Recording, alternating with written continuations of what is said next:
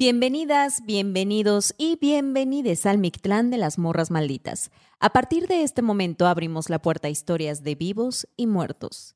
Quédense con nosotras, apaguemos la luz y entremos a la noche. Uh, El amigas, amigues. Amiga, ¿cómo estás? Ay, qué padre, bien emocionada, la neta. Uh, vean nomás el invitado de este día, de esta noche, esta madrugada, Carlos Meléndez. ¿Cómo estás, Carlos? Ay, nomás. Bienvenido. Muy, muy contento de estar aquí, de verdad. Muchas gracias por la invitación. Gracias a ti por venir.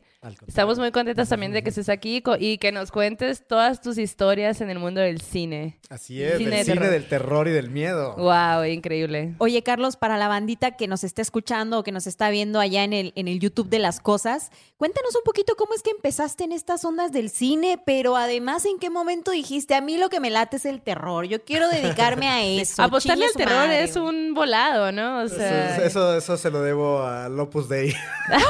Santa Crista. Empezamos densos. Empezamos Empezamos- densos, a ver, espérate, empezamos pausa, densos. pausa. Para la banda que está allí, por favor, respiren.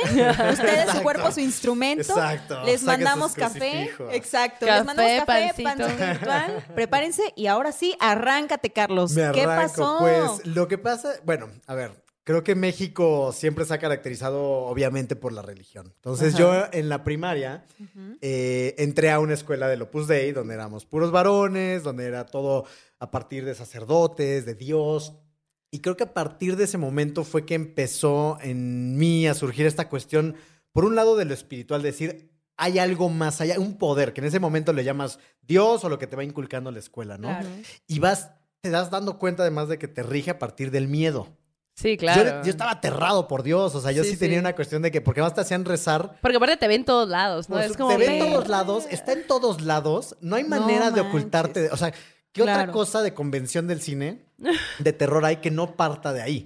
O sea, de cuestión de, no puedes escapar de él, Exacto. te observa, te sigue, o sea, No entonces en mames. ese momento...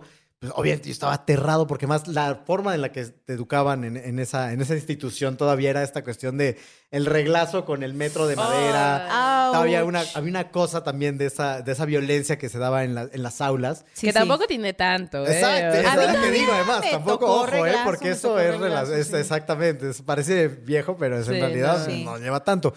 Y entonces me acuerdo que además siempre antes de los exámenes te hacían rezar. Y entonces A te bestia, rezar güey. para poder pasar el examen. ¿no? Yo lo rezo de manera natural, ¿no? O sea, como que a mí se me da. ¿no? Y entonces llegó un momento en el que, según yo, era como una devoción que yo tenía, que siempre, un poco como Scorsese, que le pasaba, yo lo- la primera profesión que quería hacer era ser, er- era ser sacerdote. Entonces, Wow. lo primero que yo quería era ¿Por? ser sacerdote. Entonces, tenía una gran devoción a este ente imaginario que estaba por ahí rondando. Y en algún momento yo pedí que me cumpliera un deseo. Entonces Ok. decía, Dios, si existes, necesito que me Ajá. cumplas Tráeme cheve. este, exacto, necesitamos chévere. Por favor, Ayúdame Dios, a convertir el agua en convierte vino. el agua en vino. exacto, Quiero tu A ver si poder. es cierto. Ajá. Y desde entonces tengo Y mis viñedos, entonces- ¿no? Exactamente. Es que él además tiene viñedos. ¿no? Exactamente. Y entonces, pues no ocurrió lo que yo esperaba. Ajá. Y entonces empezó por mí una afición por lo prohibido. Y entonces dije, ah, Castigaste a Dios, sí, güey, ¿Te crees muy fuerte? Dios. Pues, ¿qué crees? ¿Crees que puedes no ¿Crees cumplir que mis puedes deseos? no cumplir mis deseos? Pues, ¿qué crees? Que entonces tengo voluntad. Wow. Y entonces en ese, en ese momento empezaba toda esta cuestión del cine underground en el Chopo. Ah, Órale, Y estas cosas donde te ibas metiendo al centro a buscar. Y era todo este cine que empezaba a surgir del, del VHS maldito. Yo me acuerdo que las primeras películas de terror que yo empecé a ver, era una cuestión que cuando ibas al Chopo a conseguirlas, Ajá. el buen Juan Heralio, en, en paz descanse, te decía como de, cuando veas esta peli, güey, tienes que poner el volumen bien quedito y apagar la luz y que no haya nadie porque esta peli es maldita. Ah, Órale, güey, güey. gran vendedor, Era un gran gran En paz espante, en paz espante. En, pa- en- en paz espante, exactamente. Entonces, él te, te daba todo este material, pero te, te hacían sentir parte como de un culto. Y era malo. Ok. O sea, era- además era, era la época también donde empezaba el cine snuff argentino. Ok. Entonces, según esto venían películas de torturas reales y de accidentes reales. Damn. Y entonces él mismo te, te iba dando, yo me acuerdo perfectamente, él fue quien me introdujo a David Lynch. Órale. Llegaba Wow. él y decías de como de, ah, ¿quieres ver cosas fucked up? Sí, sí. Y Es tú, que claro, Eraserhead. soy del yo Opus Dei, por supuesto. Yo te entiendo. Échamelo. Metal, oscuridad, todo lo que tengas. Oye, pero aparte, venga. una pregunta. Para la gente que no crecimos en la Ciudad de México, obviamente, yo de Sonora, pues estaba cabrón encontrar ese tipo de, de películas, ¿no? Pero acá entiendo que era más fácil, porque también la piratería aquí La piratería más- era, fue la, la educación de toda nuestra generación. Y era más fácil, o sea, bueno, ahora eh, tú, tú caminas y te encuentras puestos que venden cine de arte y así, al alcance, ¿no? Ahí el de Valderas, güey. Yo me acuerdo que iba a comprar sí, siempre al de sí, Valderas, que es un vato que te decía, mira, me llegó esta novedad. Claro. Y ellos mismos te van recomendando. Ellos eran ¿no? tus Ajá. maestros, Sí, eran sí, tus sí. tutores al cine y a todo lo prohibido. Es Pero además en cine, en música, en literatura, era, este grupo underground de freaks, artista ¿no? de Ajá, freaks. sí. Y yo siento que justo cuando salí yo de la primaria, o sea, donde yo encontré mi mundo fue con los freaks. Claro. O sea, yo era con los raros, con los extraños, con el grupito Sí. de, ¿no? Que, que nos juntábamos en el centro para ver animación japonesa sin subtítulos, de que llegaba y decías, ¿qué madres es esto? O sea, Pero tampoco le entendíamos el inglés, igual canta Exacto. chachara, Ay, Sí, pero todos hablan japonés. Arigato Claro, gozaimasu, exacto, ¿no? O sea, ¿no? como- Arigato gozaimasu. Y entonces ahí fue donde empecé a ver. Tomate, Hecho ¿no? tomate, cosa. Empezaron a ver, o sea, mi, mi- parte de mi, de mi mundo en, en- en la adolescencia, pues siempre fueron estos clubs de cine y de anime y de cómics y de toda esta cosa que pues me llegaba ilegalmente Oye, a y, México. y aparte de que estabas metido en eso, pues también, pues seguías yendo a la escuela de Opus Dei, ¿no? Entonces, eh, dentro de la escuela, ¿con quién te juntabas? ¿O no te juzgaban? ¿O no te regañaban por...? Todo el tiempo, Ah, porque además ok. en ese entonces yo leía esta bella revista Math. Entonces, Math también era una educación para todos los fans de, de todo lo que es como la animación grotesca. Ok. Entonces, me cacharon mil veces con Math, que además era como mis primeros acercamientos a dibujos de mujeres este, con poca ropa y era como pornografía, Meléndez, Regla. la dirección, regla, ¿no? Y entonces era una cosa que empecé a agarrarle un gran cariño a lo prohibido. Claro. Y entonces para mí era una cosa que ya se volvía Y todo esto por culpa de Dios, por y no todo haberte... por, por no haberme Pues, sí, concedido mi exacto. deseo. Pues sí, si lo vemos bien fue si su no, culpa, pues. ¿no? O sea, Tú eres lo que eres por culpa de Que Dios. asuma sus Exactamente, claro. consecuencias, ¿no? Exacto, exacto. Y entonces después de que salí de la, de la primaria, pues nada, o sea, ese, ese mundo fue el que me, me- me acogió, donde sentí que, que pertenecía. Y desde ahí todo lo que tuviera que ver con el universo de lo bizarro, lo extraño, lo raro, era donde yo quería estar. Qué increíble, güey. La verdad es que Sí. también es una lucha porque siento que la gente rara, los raros, sí, sí, somos como muy de allá, en la esquina, ¿no? Totalmente. Nunca estando en el centro de, de lo que está sucediendo. Como que te, te aíslan y tú mismo te vas aislando también. ¿no? Y es una resistencia. Es- Porque, y más, creo que ahora cada vez es un poco más quizá fácil, eh, pero porque hay más contenido y porque internet te, te, da- te lleva a otros lugares. ¿no? Pero en ese momento, desde usar ropa negra, pues, ¿no? Totalmente. Desde ahí, de, de- de quererte pintar las uñas negras, era como que, ay. Claro, totalmente. Sí, sea, sí, sí, es como, ay, contra el sistema. Claro. Imagínate que yo como que crecí en Sonora, en Hermosillo, y allá toda la gente andaba, pues, escuchaba banda, Claro. con sombrero, con todo eso, y yo de que, no, a mí me gusta el rock, y a mí me gusta Claro. el ska, y a mí me gusta ir a las tocadas. Y, o sea, y, y era como que, ay, mijita, pues... Exacto, ¿cómo? ¿Qué te O sea, no te quiero limitar, pero no te pongas así. Pero tú solo te limitas, güey. Y en mi caso era como la oaxaqueña que hacía teatro, güey, ¿no? Porque todos andaban en la fiesta, ¿no? Yo andaba con el grupito de los que hacían teatro, Claro. teatro de calle, además, ¿no? Y que estaban haciendo sus piruetas ahí en la esquina, ¿no? Pero también soy súper sí, raro, ¿no? Totalmente, Ajá. Este, con permiso. Y te digo algo, el, el cine de horror a la fecha sigue siendo de resistencia. O sea, yo lo veo en el círculo de cineastas, Claro. seguimos siendo los menores, seguimos siendo Qué el pato loco, feo, seguimos siendo, Sí. a pesar de que lo que hemos realizado mucho de, de mi generación, que somos los que han estado luchando mucho por el cine de género, seguimos siendo los menores. A mí en Morelia, en festivales grandes donde se ha presentado mi trabajo, es como de, el raro. Güey, pero Ahí viene el gracias raro del por- terror, y Gracias es por resistir, güey, porque la Sí, neta, claro. vemos otro grupo que estamos como, por favor, gracias. Sí, exacto. Sí, está, eso no, está es bien, que súper además ahorita justo es como de abrir esa voz y de entender, porque la gente que desprecia el cine de terror, a mí todo el tiempo, y eso es la, la- siempre, siempre, siempre, porque yo sí voy muy bajo la bandera de ser director, pero ser di- director de género. Siempre he defendido muchísimo el género. Entonces, todo el tiempo lo que recibo es, pero ¿por qué eso?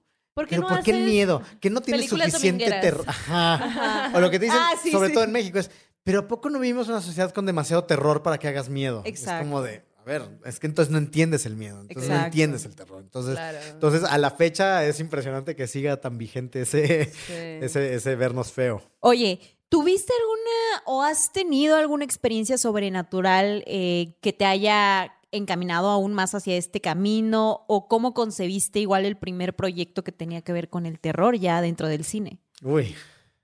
Pues mira, como eventos tal cuales. Lo que siempre he hecho es buscarlo. Me he informado muchísimo, lo he estudiado mucho. Eh, por ahí fue muy interesante estudiar ciencias ocultas y entender Guau, también de dónde proviene, como todo el universo de la brujería y las ciencias ocultas. Eh, las brujas es un tema que me apasiona, todo lo que tiene que ver con, con- con la brujería me, me encanta. Y más bien ha sido una cuestión como de, de buscarlo y entender también todo el acercamiento que hay en México. Curiosamente, no me ha pasado directamente, pero he estado muy en contacto con gente que está rodeada. Te de entendemos, hermano. Yo, te entendemos, hermano. Total. Claro. Que luego se burlan de nosotros porque en el capítulo 1 dijimos, a nosotros nos gusta el terror, pero nunca nos ha pasado nada. Y 64 capítulos después hemos contado que la otra vez... Que me pasó tal cosa, güey. Ajá. Sí, pero sí, oye, pero también dentro de... Tuve la oportunidad hace, ah, hace un tiempo de, de estar en una peli de terror en Hermosillo, en el Casino del Mm. Diablo. Y estando ahí, pues sucedieron algunas cosillas. Entonces me imagino que tú, buscando locaciones, también te encuentras con, con historias, con acontecimientos que te sacan de Me onda. ¿no? fascina a mí. Justo algo que más me gusta del cine es conocer todo tipo de lugares. Y me ha tocado, he tenido la fortuna de sí conocer mucho de, las, de, de todo México. Este, e ir a lugares de verdad, o sea, donde sientes que dices, oh Dios. O sea, apenas justo eh, la semana pasada Ajá. me tocó filmar en una de las expresiones de, de cárceles de mujeres, de la más cruel que hubo en la Ciudad de México. Órale. Verde, güey. Y tiene ¿Cuál una es? vibra. Está justo por el mercado de Sonora. Lo que ves que ahora es set de filmación. Ah, O sea, ahora lo más ¿Cómo evolucionó tanto ¿Cómo evolucionó? No tengo la menor idea. Bueno, el Archivo General de la Nación El también, Archivo ¿no? General de la que Nación, por tiene una historia súper sí, densa sí, sí. también. Y ahí, por ejemplo, sí fue muy interesante porque llegamos a escautear luego, luego. Y decíamos de, no, este, este lugar era cárcel de mujeres. Y empezamos a investigar. Y además, eso, ¿no? Resulta ser que era de las donde tenían el trato más cruel que ha habido en prisiones en México. Y sentías, o sea, yo sí llegué y decía, aquí se siente una vibra Oh. muy pesada. Y todos los del crew estaban como de... Ayura. Y lo, y lo ves como en esta cosa de cómo opera la filmación, porque además ya llegábamos directo a filmar.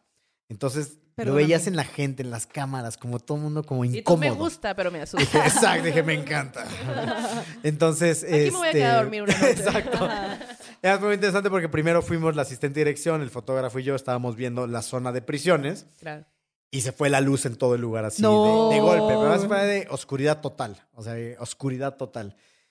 Y se sentía una vibra muy pesada, Ok. muy, muy pesada. Eso que sí dices, Pero te, te Es da miedo, te dio miedo. es curioso porque además creo que como fan del terror y que lo buscas, Ajá, ajá. como que de alguna manera Estás buscando a hay ver si una, aparece hay una cosa que estás intentando digerir en ti mismo de saber si es miedo o no. Ok, Mm, ajá. Y entonces yo decía a mí mismo así como de, ¿tengo miedo o no tengo miedo? A ver, o sea, que como que me estoy hice pipí, pero ¿tengo Exacto, miedo ¿ya orina o no? esto? No. Ajá, ajá. Y hay una cosa así de, pues sí, una vibra rara. Se siente, Incómoda güey, sí que presientes y que dices, no, sí, o sea, sí hay algo, sí hay algo mal aquí. Y después que entramos ya como en la filmación, fue muy chistoso porque, de hecho, nos tocó filmar con Trino.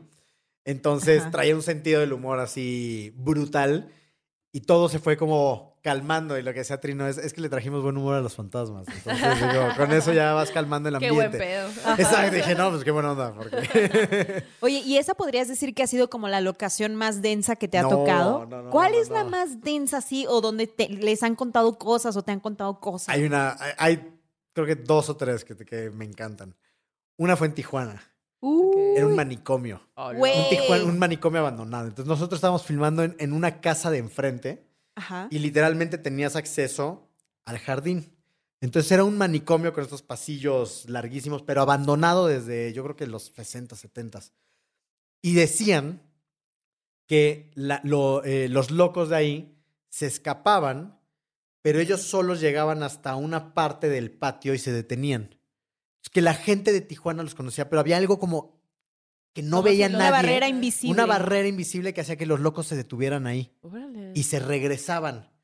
Pero un día, o sea, cuando cerraron y colapsaron este lugar, fue porque se escaparon en terror los locos de ahí del Ay, manicomio, no. ¿no? Wow. Y toda la gente, o sea, según la leyenda cuenta, dicen que salieron y empezaron como a aniquilar a la gente que estaba en los Eso alrededores y se fueron. Y nunca los lograron increíble. encontrar. Y entonces clausuraron por falta de seguridad del lugar y el lugar está, eh, todavía existe. Pero, o sea, Entonces- y esa gente que se escapó jamás, ahí anda pues. Ahí anda, o sea, nunca, o sea, es una cosa como de una noche simplemente fue de se escaparon en terror, en esta locura, mataron a los guardias, se fueron y como está en cierta zona residencial, lo que dicen es que atacaron al- a, la gente que estaban de residentes y se escaparon, ¿no? Wow. Como que esa barrera invisible Se se, se rompió. fue, ¿no? Oye, y es Y- que además. Ah, sí, sí, sí. Ah, es que cuando estábamos escauteando el lugar, cuando estábamos filmando, porque estábamos Ajá. enfrentito, Ajá. en los descansos yo decía como de, bueno, a ver, voy a ver, voy a ver qué Me hay voy a aquí. asomar. Voy a asomar a ver Tengo qué tiempo libre, voy a ir a buscar. Exacto.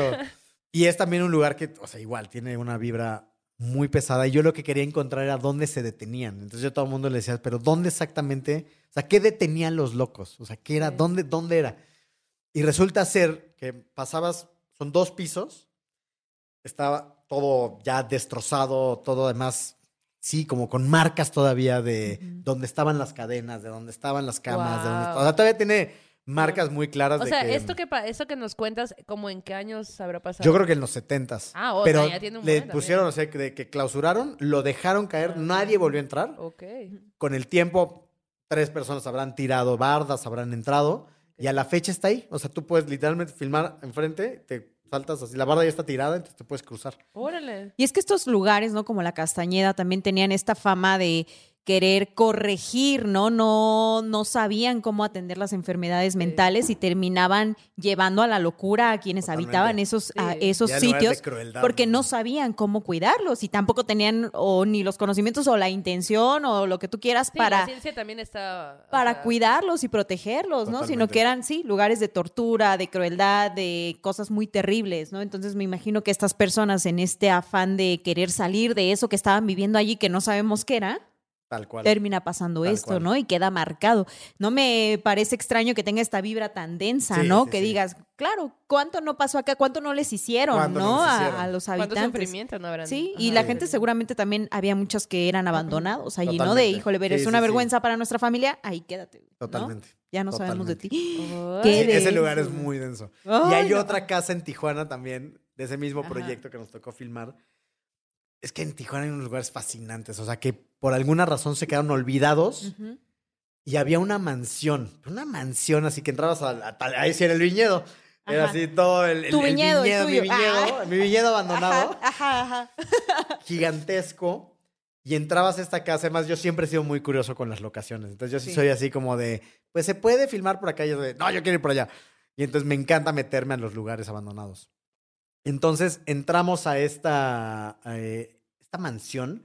Además tenía todos los juguetes, todas las cosas de la casa estaban reunidas en una sala gigantesca, todo amontonado como una montaña. Y entonces ahí también caminabas y era así como de, no, ¿qué pasó aquí? Ajá, ajá. Y entonces, al parecer, o sea, me dio una onda así como el Amityville de, de Tijuana, o sea, Ajá, ajá. donde al parecer una persona muy adinerada terminó, o sea, como aniquilando entre servidumbre, familia, se escaparon y dejaron el lugar Órale. ahí, pero nadie lo fue a reclamar. Entonces, Wow. todos los objetos, todo, pero además de que encuentras ahí el caballito que se mece, Claro. la y además ropa cosas bien interesantes Cosas ha de haber. Interesantísimas fotos de toda la familia. Wow. De que vas caminando y ahí sí es tal cual, entre el polvo vas viendo la Literal historia te del sirve lugar. todo de, para tu, para tu Totalmente, peli, ¿no? o sea, yo llegué ahí y dije, es que yo quiero filmar aquí. Y me dijeron, no, es que no hay permiso porque nadie sabe de quién es, ¿no? Entonces, y está ahí abandonado al, al azar, ¿no? Entonces. Tijuana tiene lugares tétricos y fascinantes. En esos dos proyectos eran cosas de, de terror el las mismo que estabas proyecto. grabando. No, era una serie, una serie que Ah, estaba haciendo para. Netflix, pero pues yo estaba así como de, mira, aprovechando. Claro. Entonces, decir, voy a "¿Y echar un hay? ojo ¿Y aquí acá, qué hay? Voy a echar ajá. acá un ojo. Así que la bandita Sí. de Tijuana que nos, que nos ve o nos escucha, si tienen ahí otras historias, otros lugares tétricos, díganos para, para mandar al muchacho. Exacto, para ir a escautear, por favor, sí, por sí. favor. Y también suscríbanse, suscríbanse Ah, al suscríbanse canal. canal. Gracias por sus superchats que todas las semanas nos envían. Y además ya tenemos una nueva función Una en el nueva canal. sorpresa, porque en todos los capítulos ahora ya pueden poner. eh, hay, hay un botón en la parte de abajo donde dan, dan like y todo que dice gracias. Y ahí pueden donar eh, si nos quieren ayudar, va a seguir Con creciendo. policías. Con ¿no? policías, con dólares, euros, lo que quieran. Entonces, ahí está ya activada esa función. Ya llegamos a ese punto donde se activó esa función. Entonces, se los agradeceríamos mucho si nos quieren apoyar. Así es. Oye, y pues yo les tengo una historia a ver. A ver, ¿Qué a ver, venga, mandó? me encanta. que nos mandó Vanessa Rangel. Y esta historia que nos cuenta no le pasó a ella, sino que le pasó a su hermana. Ujú. Ok. Entonces, eh, nos dice que su hermana, por, su hermana siempre ha tenido como el don, como un don de que siente y ve cosillas y demás, ¿no? Ajá. Eh, pero igual por lo mismo, ella como que se aleja de, de todo esto. Y dice que por ahí del 2007-2008, ella se puso de novia con un, un morro, pues, ¿no? Un muchacho. con un muchacho. con el muchacho. Entonces, al muchacho y al hermano del muchacho le gustaban mucho las películas de terror. A ella no necesariamente. Ajá. Ay, Eh, morra. Ajá. Sí, pues, ¿no? ¿Cómo? Entonces, ¿Por qué? ¿Por Pues, qué? Pues porque a lo mejor era- yo conozco mucha gente que son muy sensibles y que no prefieren ver. Es cierto, o que han visto y que dicen, yo no veo terror. O sea, los que yo he conocido que no ven es porque sí ven cosas en la vida real o y que dicen gracias. y que mejor se van. Ajá, Ajá. Eh, bueno, el caso es que ella dice que, que pues el amor todo lo puede, entonces dice, y cuando se empezó a salir con él, pues le empezó a gustar el, cine, ¿no? De terror. Y lo empezó a ver y como que, pues le gustó ya, y como que se hizo de, ah, ahora vamos a ver películas de terror.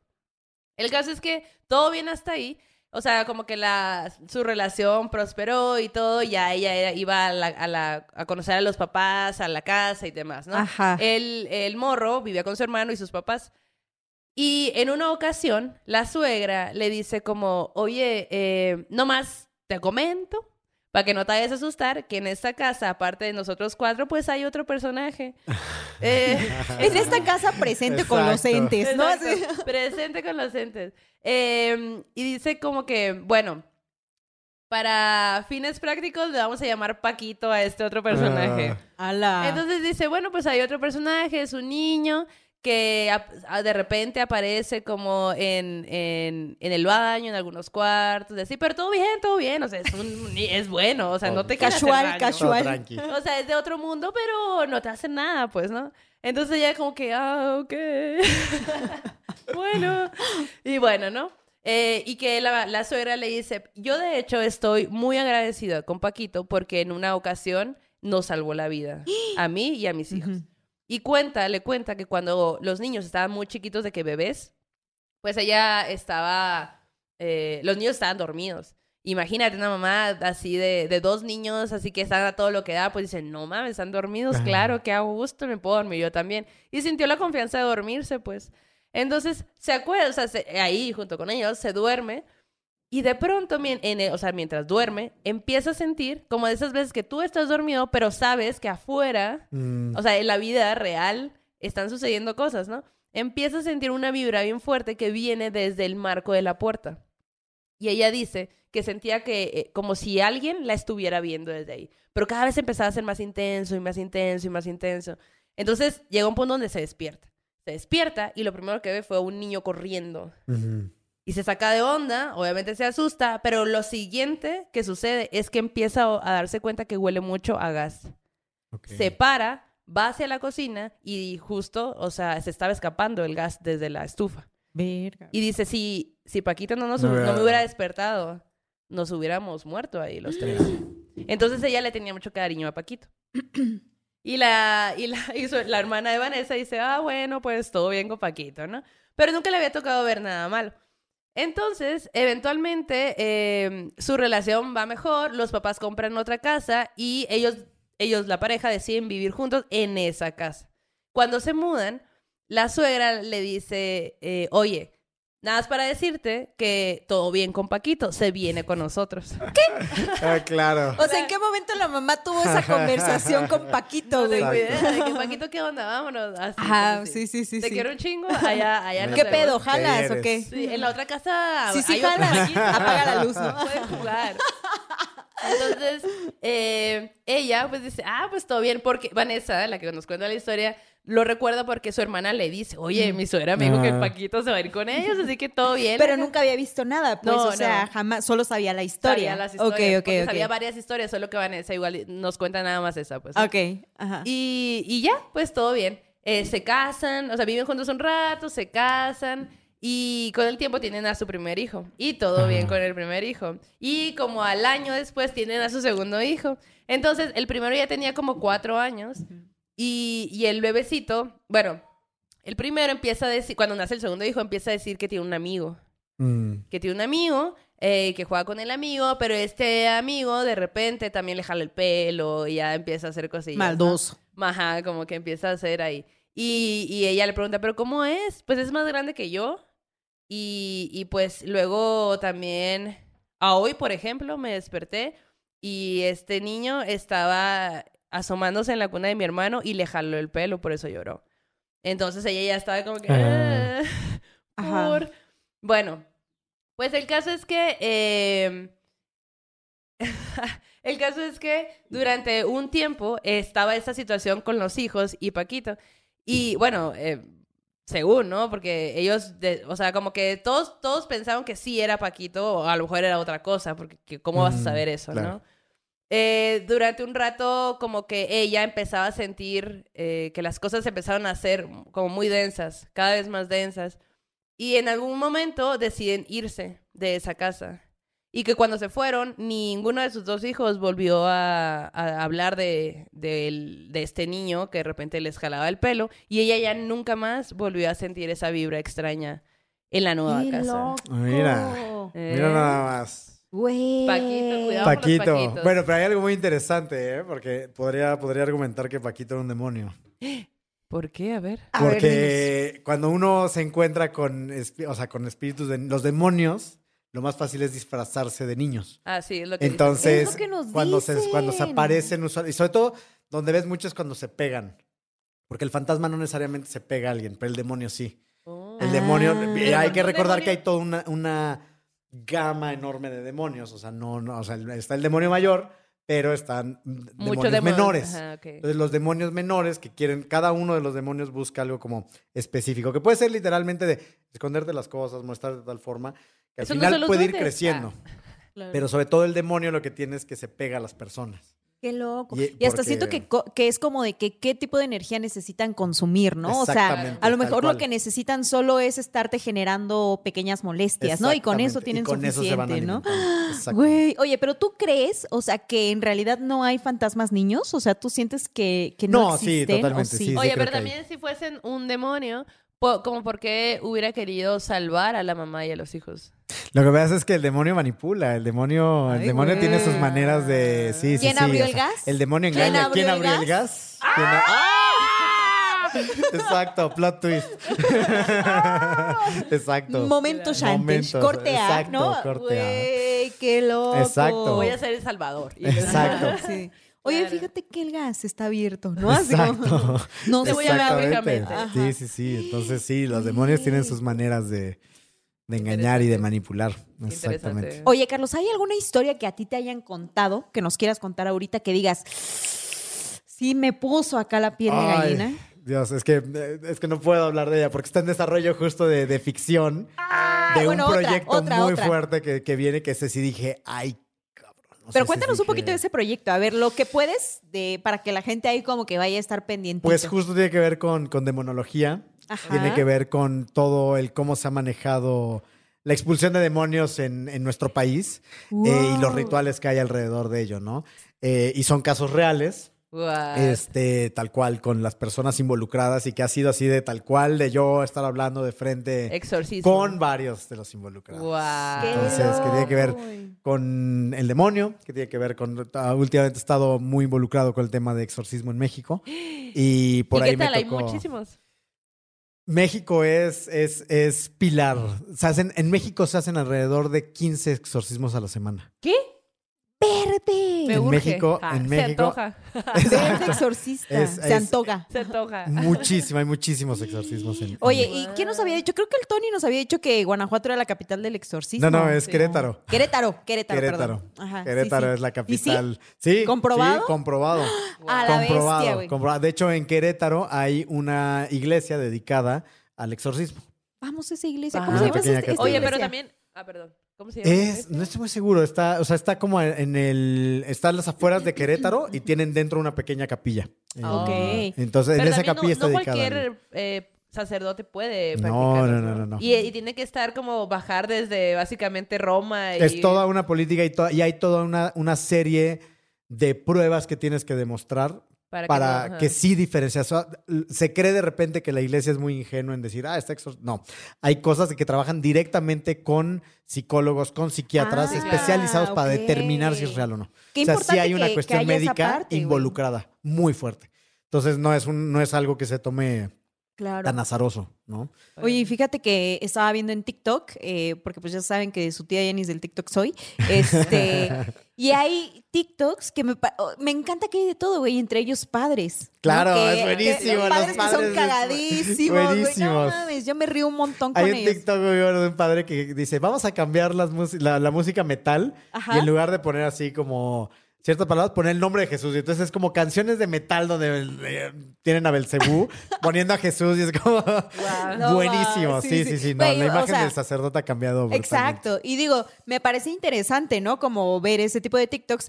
Pero hay un vato en específico al que le preguntaban, oiga, padre, ¿y usted qué? Pues es padre, ¿no? O sea, ¿usted sí cree en los exorcismos? Y el vato está en una habitación de hotel y dice, de hecho, estoy en una habitación en la que vine a hacer un exorcismo para... Es gringo, creo, el señor. o No, no me acuerdo muy bien en realidad. Pero el vato dice, mientras haya gente que no crea, todo bien. Dice, aquí estamos los que sí creemos para solucionar este Claro. tipo de problemas que sí existen, porque a nosotros nos toca ir a resolverlos. Pero mientras siga habiendo gente como nosotros, está bien que haya gente que no crea, ¿no? O sea, no pasa Es, nada. es- un tema "Verde". muy, muy complejo, además muy interesante. Eh, Justo todo el proyecto que estoy desarrollando va en relación de eso.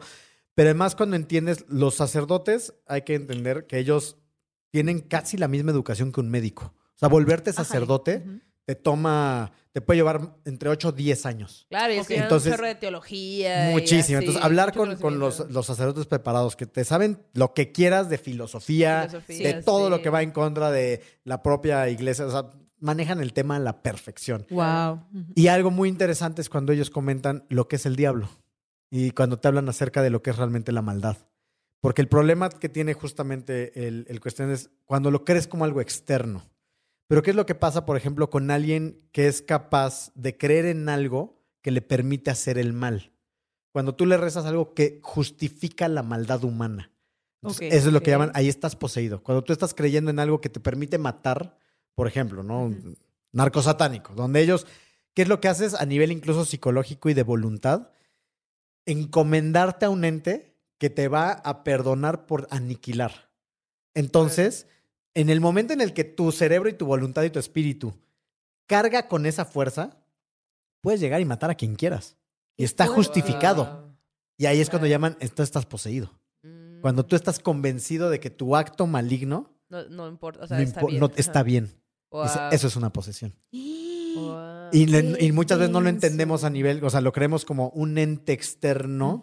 Que-. Que, que, que ves y que se Yo te así lo creería. Por, Hollywood, porque las Claro. películas así te lo ponen. Totalmente, totalmente. Y cuando dices, no, es que el diablo afecta la voluntad ¿Y humana. usted está poseído? Como te digo en esta, ¿y en esta película que vi en Amazon, en, en Prime, eh, que se llama The Devil's Tale, que es como la cola del diablo. No sé si así es la traducción en español, perdónenme my English. Este, pero el caso es que son tres o cuatro microrelatos de to- todas de directoras morras, güey. Mm. Y entonces te enseñan como que esta maldad, güey, pero no precisamente en lo sobrenatural, sino en la misma gente, güey. Y entonces dices, verga, güey, o sea, el mal no está en ese No, fantasma no. que está en la esquina, ¿no? El diablo no está allí, el diablo está en las mismas personas que son capaces de bulearte hasta llevarte a límites terribles, ¿no? Que es gente que es capaz de dañarte físicamente, ¿no? O sea, como que y dices, claro, o sea, es un terror bien locochón ahí, por ahí véanla en el Prime, está chida, ¿no? Y digo, claro, sí tiene todo que ver con eso que nos estás Totalmente, contando. y que ¿no? va con, con los fundamentos de entender qué es la maldad humana. ¿no? Ajá, O sea, ¿y dónde está? Exacto. Y sí sale uno que otro fantasma, pero dices, ¿qué onda, paisano? ¿Cómo está, no? Así como, ¿Qué onda, Exacto. pariente? Exacto, Así exacto. como ve lo que está haciendo esta gente, güey. Y el, y el diablo así de, no mames, No, no, qué no, no. pedo. Luego me van a echar la culpa. el diablo. Ajá, Exacto, exacto, Yo no fui, les digo. Oigan, yo les voy a contar una historia.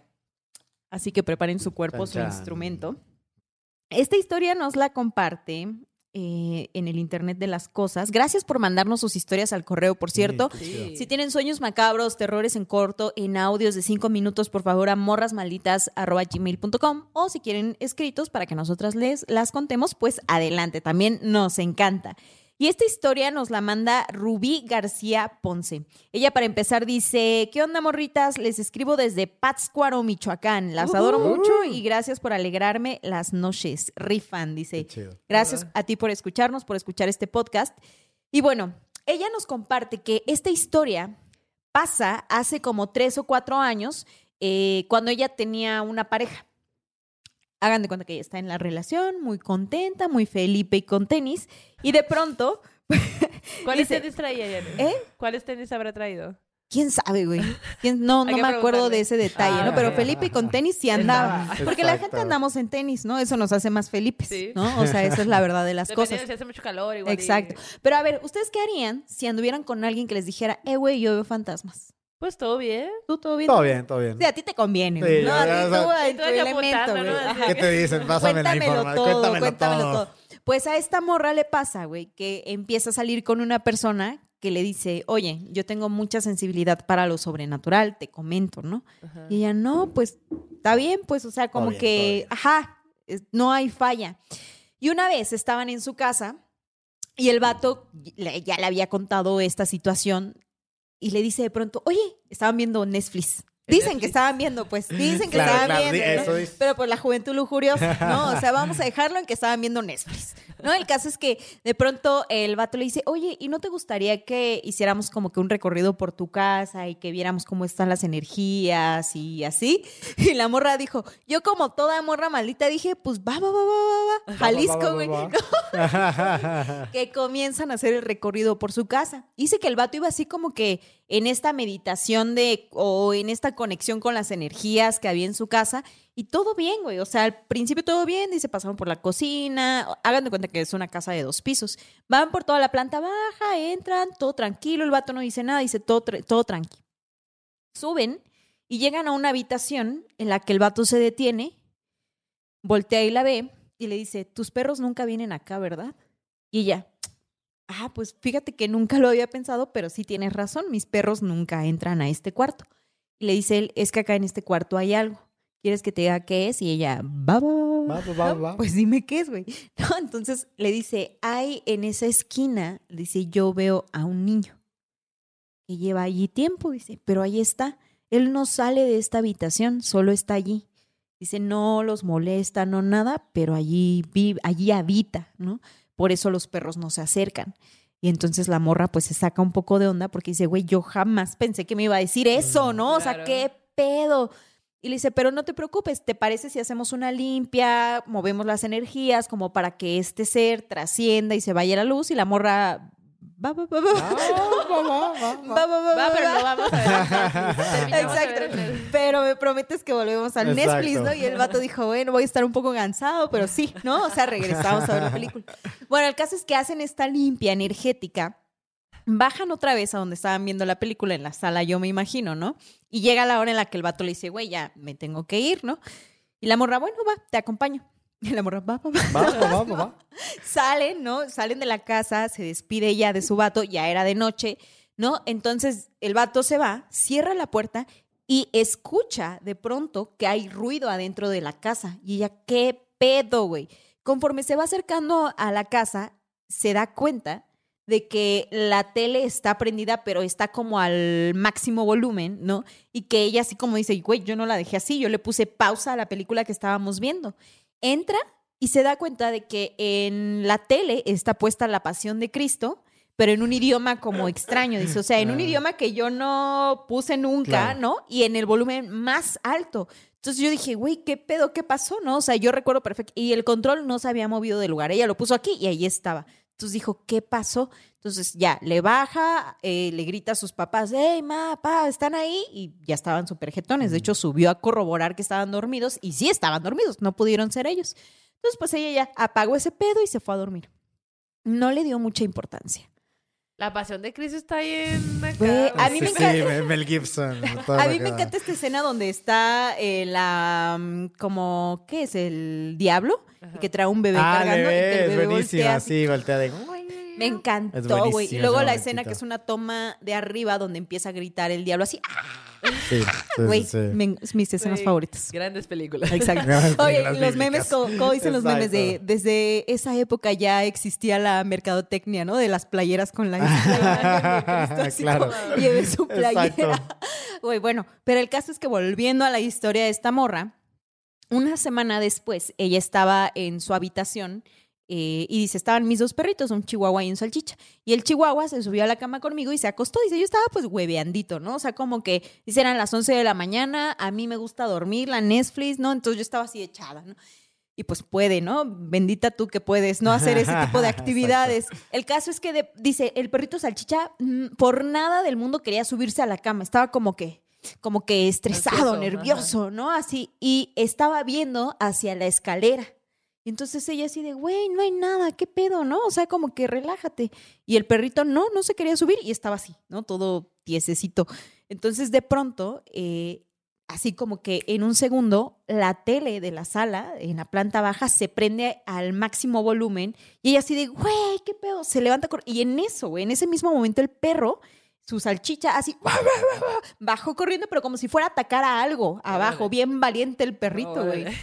Así son los salchichas. Sí, güey, así son. Bueno, pues bajó ella corriendo con su perro, llegan a la sala y dice, güey, el control estaba donde lo habíamos dejado, la tele estaba al máximo volumen, o sea, yo lo que hice fue apagarla, pero ya me saqué de onda, dice, dije, Y estaba en que- otra peli. Pues ya no especifica qué se había Ah. puesto, ¿no? O sea, como que X, ¿no? Pero para ella ya fue raro, porque Sí. además todo había comenzado cuando su vato hace este Claro. pedo, ¿no? Dice ya eso. Y le mandó un mensaje de te corto, bye. Ajá, Exacto, ay, no vuelvas a mi casa, güey. Ya no vamos a poder Hasta ver Netflix nunca. juntos, güey. Así como, ¿no?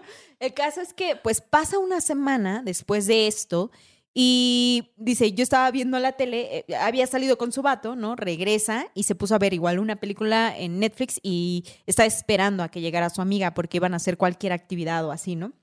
Y el caso es que como que ella de pronto dijo, ay, como que quiero ir al baño. Este, ¿qué será? Que voy al baño pero apago la película, ya no quiero que me vuelva a pasar como siempre, que se me sube el volumen, no sé qué. El caso es que apagó todo el pedo, ¿no? Y dijo, mejor voy protegida, ¿no? Así al baño, ¿no? Se va al baño, güey. Cuando entra al baño, de pronto se prende su teatro en casa, güey. Así como con la música al Mm. volumen más, más, más alto.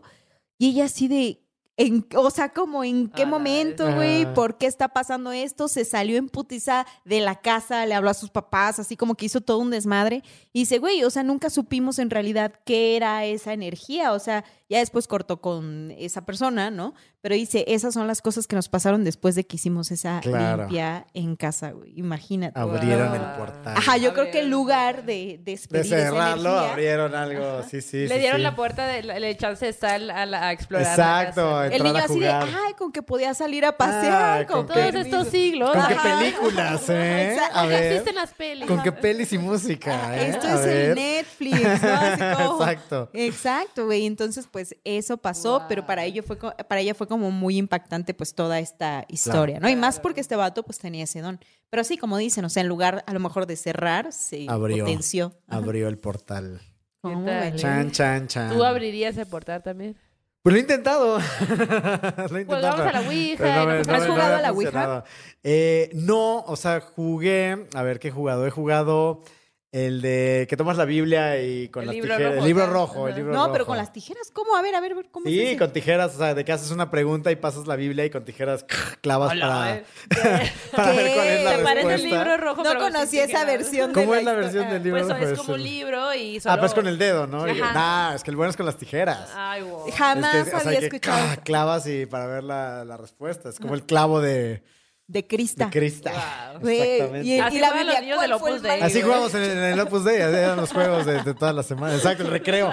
Todos estábamos ahí apuñalando Y el Biblias. Carlos, de hecho, miren mis hoyos, güey. Exacto, de hecho, Las empezó ahí el Pasa estigmata ahí en, en el Puedo recreo. con mi mano. Exacto. Exacto. Ay, no, Estigmatas güey. en el recreo. No, güey. Y sí, sí te contestó cosas. No, no, en realidad nada, nada interesante. Que a ti no te pelan. No, no, no, a mí no, no, no me, no. La crista, güey. No, no, La no. Crista. Me, ya, me- desde esa vez me dijo, Desde no, esa tú vez no. dijo, no, ni voy a jugar contigo, no, güey. yo no, yo no juego Te dejé claro en primaria que no juego contigo. O sea, no somos amigos. Ya Entonces, sé que tú seguro quieres lucrar con exacto, lo que quieres es lucrar. Y no lo voy a Y permitir. no lo va a permitir. Otro exacto. cineasta. Todo bien, no, todo bien, no. todo bien en tu vida, Otra- para que veas, exacto. Plenitud, abundancia. Yo, no, maldito sea. Exacto. ¿Y tienes alguna historia que te hayan contado que te dé miedito, así que digas, "Mm"? Eh, Tu una historia de tu mamá hablando de ti, de que yo tuve un hijo. Exacto, que, que apuñalaba la Biblia en recreo. Yo creo que más bien mi mamá es la que tiene historias Señora, de mí. Seguro, de seguro. Exacto, exacto. podcast, Sí, sí. De ahí fue muy chistoso porque cuando presenté un largometraje que se llama Histeria, eh, en, estaba en Cineteca, estuvo en 2017 en, en- en cartelera. Y cuando la fue a ver mi mamá, o sea, sí salió y me dijo, hijo, es que, ¿qué te hicimos? O sea, te, te dimos educación, te dimos a que salió mal. Y Y tú dije, justo por eso. el mamá. internet, mamá, el internet fue. Sí, digamos que no lo has visto, pero lo has creado en el terror. Lo he creado mucho en el terror. Me encanta generarlo en el terror. Cuando hicimos, eh, yo formé parte de México Bárbaro 2, de esta antología de, de historias de terror. Y recuerdo que en la filmación Ajá. estábamos haciendo ritos, de ritos satánicos en una azotea. ¿Por qué no? Casual. Pues algo bien, ¿no? Y entonces estábamos en la filmación. Además, el rito lo hacen unas niñas así de 11 años que están haciendo, invocando al chamuco para vengarse de, de las amiguitas de la escuela. Ajá, ajá. Y entonces sale una señora así, la vecina, la- pero además eh, a una cerca, estaba nuestro edificio, una cerca y luego el edificio de al lado. Y sale una señora gritándonos así como de, no voy a permitir que hagan brujería en mi edificio y no sé qué, y no sé cuánto. Dice, señora, están las cámaras, las luces, Ajá. todo. Señora, es ficción. O sea, estamos, no es cierto, eso no es ficción. Todo durante las tomas no nos dejaba grabar y estaba grite y grite así como... Ella era el diablo, iba por, o sea, estaba haciendo oraciones Ah, No para que no creer, podíamos güey. grabar. Y entonces No iba por agua creer. bendita y cada vez que empezaba a hacer acción, santo, que está, santo", grite y dice, señora, por favor. Bueno, Ajá. Le llamó a la policía, llegó la policía, no nos detuvo. le decía- y policía. dije, Poli, aquí está mi permiso, no estamos en su edificio. O sea, el Poli dijo, chavo, tienes toda la razón, pero está histérica, yo no puedo hacer nada al respecto, es tu problema. Resuélvete con ella. Con Y permiso. así, y así la Y seguridad de entonces, exacto. Y entonces ya le dije así como de, señora, es una historia de terror. Señora, no estamos haciendo el nada malo. Dios no existe. ah. ¿Qué le parece? ¿Qué le parece si nos acompaña al set y se Ah. queda con nosotros, ve la filmación, ve que, que no estamos haciendo nada bueno, vea que todo bien? Dijo, bueno, a ver. Ya se subió y ya sabes de que el café y la cena y Ay, mire, la magia chido, del cine. Sí, sí, sí. Entonces, bueno, ya estaba ella así en la silla de dirección, así como diciendo, eso no se hace así. Ah. Así nos invoca el diablo. Si quieren, darle así como de, ok, señora, nos puede venir a enseñar. Si quieres que esto funcione, tienes que marcarlo así, me le decía así como, de, bien, señora. Asistente de producción. Terminó como exacto, como nuestra, nuestra asesora. Le de- pusieron el crédito, ¿no? nuestro crédito de asesora de, de- de maldiciones y, y ritos satánicos. Y era una señora muy viejita. Ya era grande, ya era grande. Y además ella decía todo el tiempo que era de Veracruz, entonces que conocía muy bien. Oh. Dijo, yo soy de Veracruz, yo soy jarocha, conozco todo esto, lo sé hacer muy bien. Oye, "Ok, ¿y sí". por qué le da miedo, tipsitos que tomaste? O sea, sí. Tomamos un par de tips bastante buenos. Sí, sí, de cómo pronunciar palabras y cosas así que dijo así como. Oye, no te- a mí siempre que hago entrevistas con cosas de cine de terror y así, siempre nos dicen, no, sí pasaban cosas en el set, güey. Y yo de pronto les creo y de pronto digo, puro me mientes, puro me mientes. ¿Qué tanto, o sea, qué tanto sí en este afán de llevar a la ficción estas, estos temas sobrenaturales, aunque sean ficción, Claro. Terminas jalando energías densas? Es muy interesante como... A mí nunca me ha pasado nada, pero es muy interesante como el crew sí tiene una cuestión. Sobre todo ahora que filmé en Colombia, justo terminé de hacer un proyecto de terror en Colombia, eh, y era impresionante como todos los del crew, todos tenían su San Benito. O sea, todo, todo el crew tenía el San ¿Qué Benito, todo pedo? mundo Sí, tenía... sí, sí. Y sí tenían una cuestión, lo que te digo, de que sigue siendo algo muy punk hacer terror. Claro. Como de que todo el tiempo era de como, oye, Carlos, pero ¿por qué miedo? ¿No quieres hacer de, otra "¿Por qué cosa? sí?" Y así como, de, ¿por qué es divertido? Es muy divertido. Hacer claro. terror Te es cuento algo que me pasó en la primaria. Exacto. A ver, te va, ahí te va la historia. Diosito no me exacto, cumplió. no me cumplió mi capricho. Y entonces es muy impresionante cómo, o sea, sí la gente... Es que la relación que tiene el hombre con el miedo es muy particular. Sí. Sí. Y creo que a mí, como le tengo mucho respeto y le tengo, a, pesar de que lo provoco, lo busco, le tengo mucho respeto. Y siempre he dicho que hago cine de terror porque me hace muy valiente. Claro. El miedo te hace valiente, o sí, sea, claro, es como el, el adentrarte a lo desconocido, ¿no? A mí Totalmente. también me encanta te, te- eso.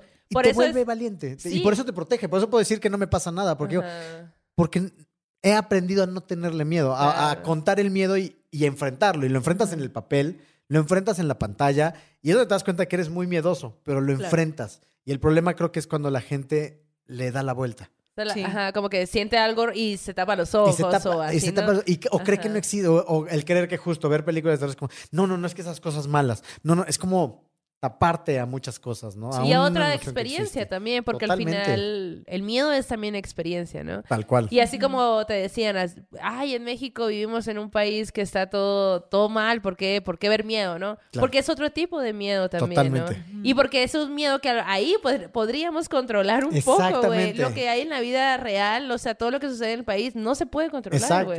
Pudiera exactamente. controlarse. Pudiera, pero no se está logrando, Debería. güey. Ajá. Ajá, más Debería. bien, debería. Debería. sí. Exacto. Debería. Oye, hasta ahora, ¿cuál es tu proyecto de terror? No nos puedes hablar de hambre todavía, porque es la recomendación, pero uno de los que a los que más amor le tienes, ¿no? Y que nos puedas contar un poco de la historia que nos cuentas Claro. y dónde puede verlo la gente para Sí, que claro. pues se vaya metiendo ahí en los terrenos melendesianos. Melendesianos me encanta. Pues, ay Dios, eh, digo, cada proyecto es, es tu pequeño hijo, tu pequeña criaturita. Entonces, la verdad, con el tiempo es curioso, porque uno avanza y avanza y avanza y vas creando ideas y te olvidas un poco de lo que vas haciendo.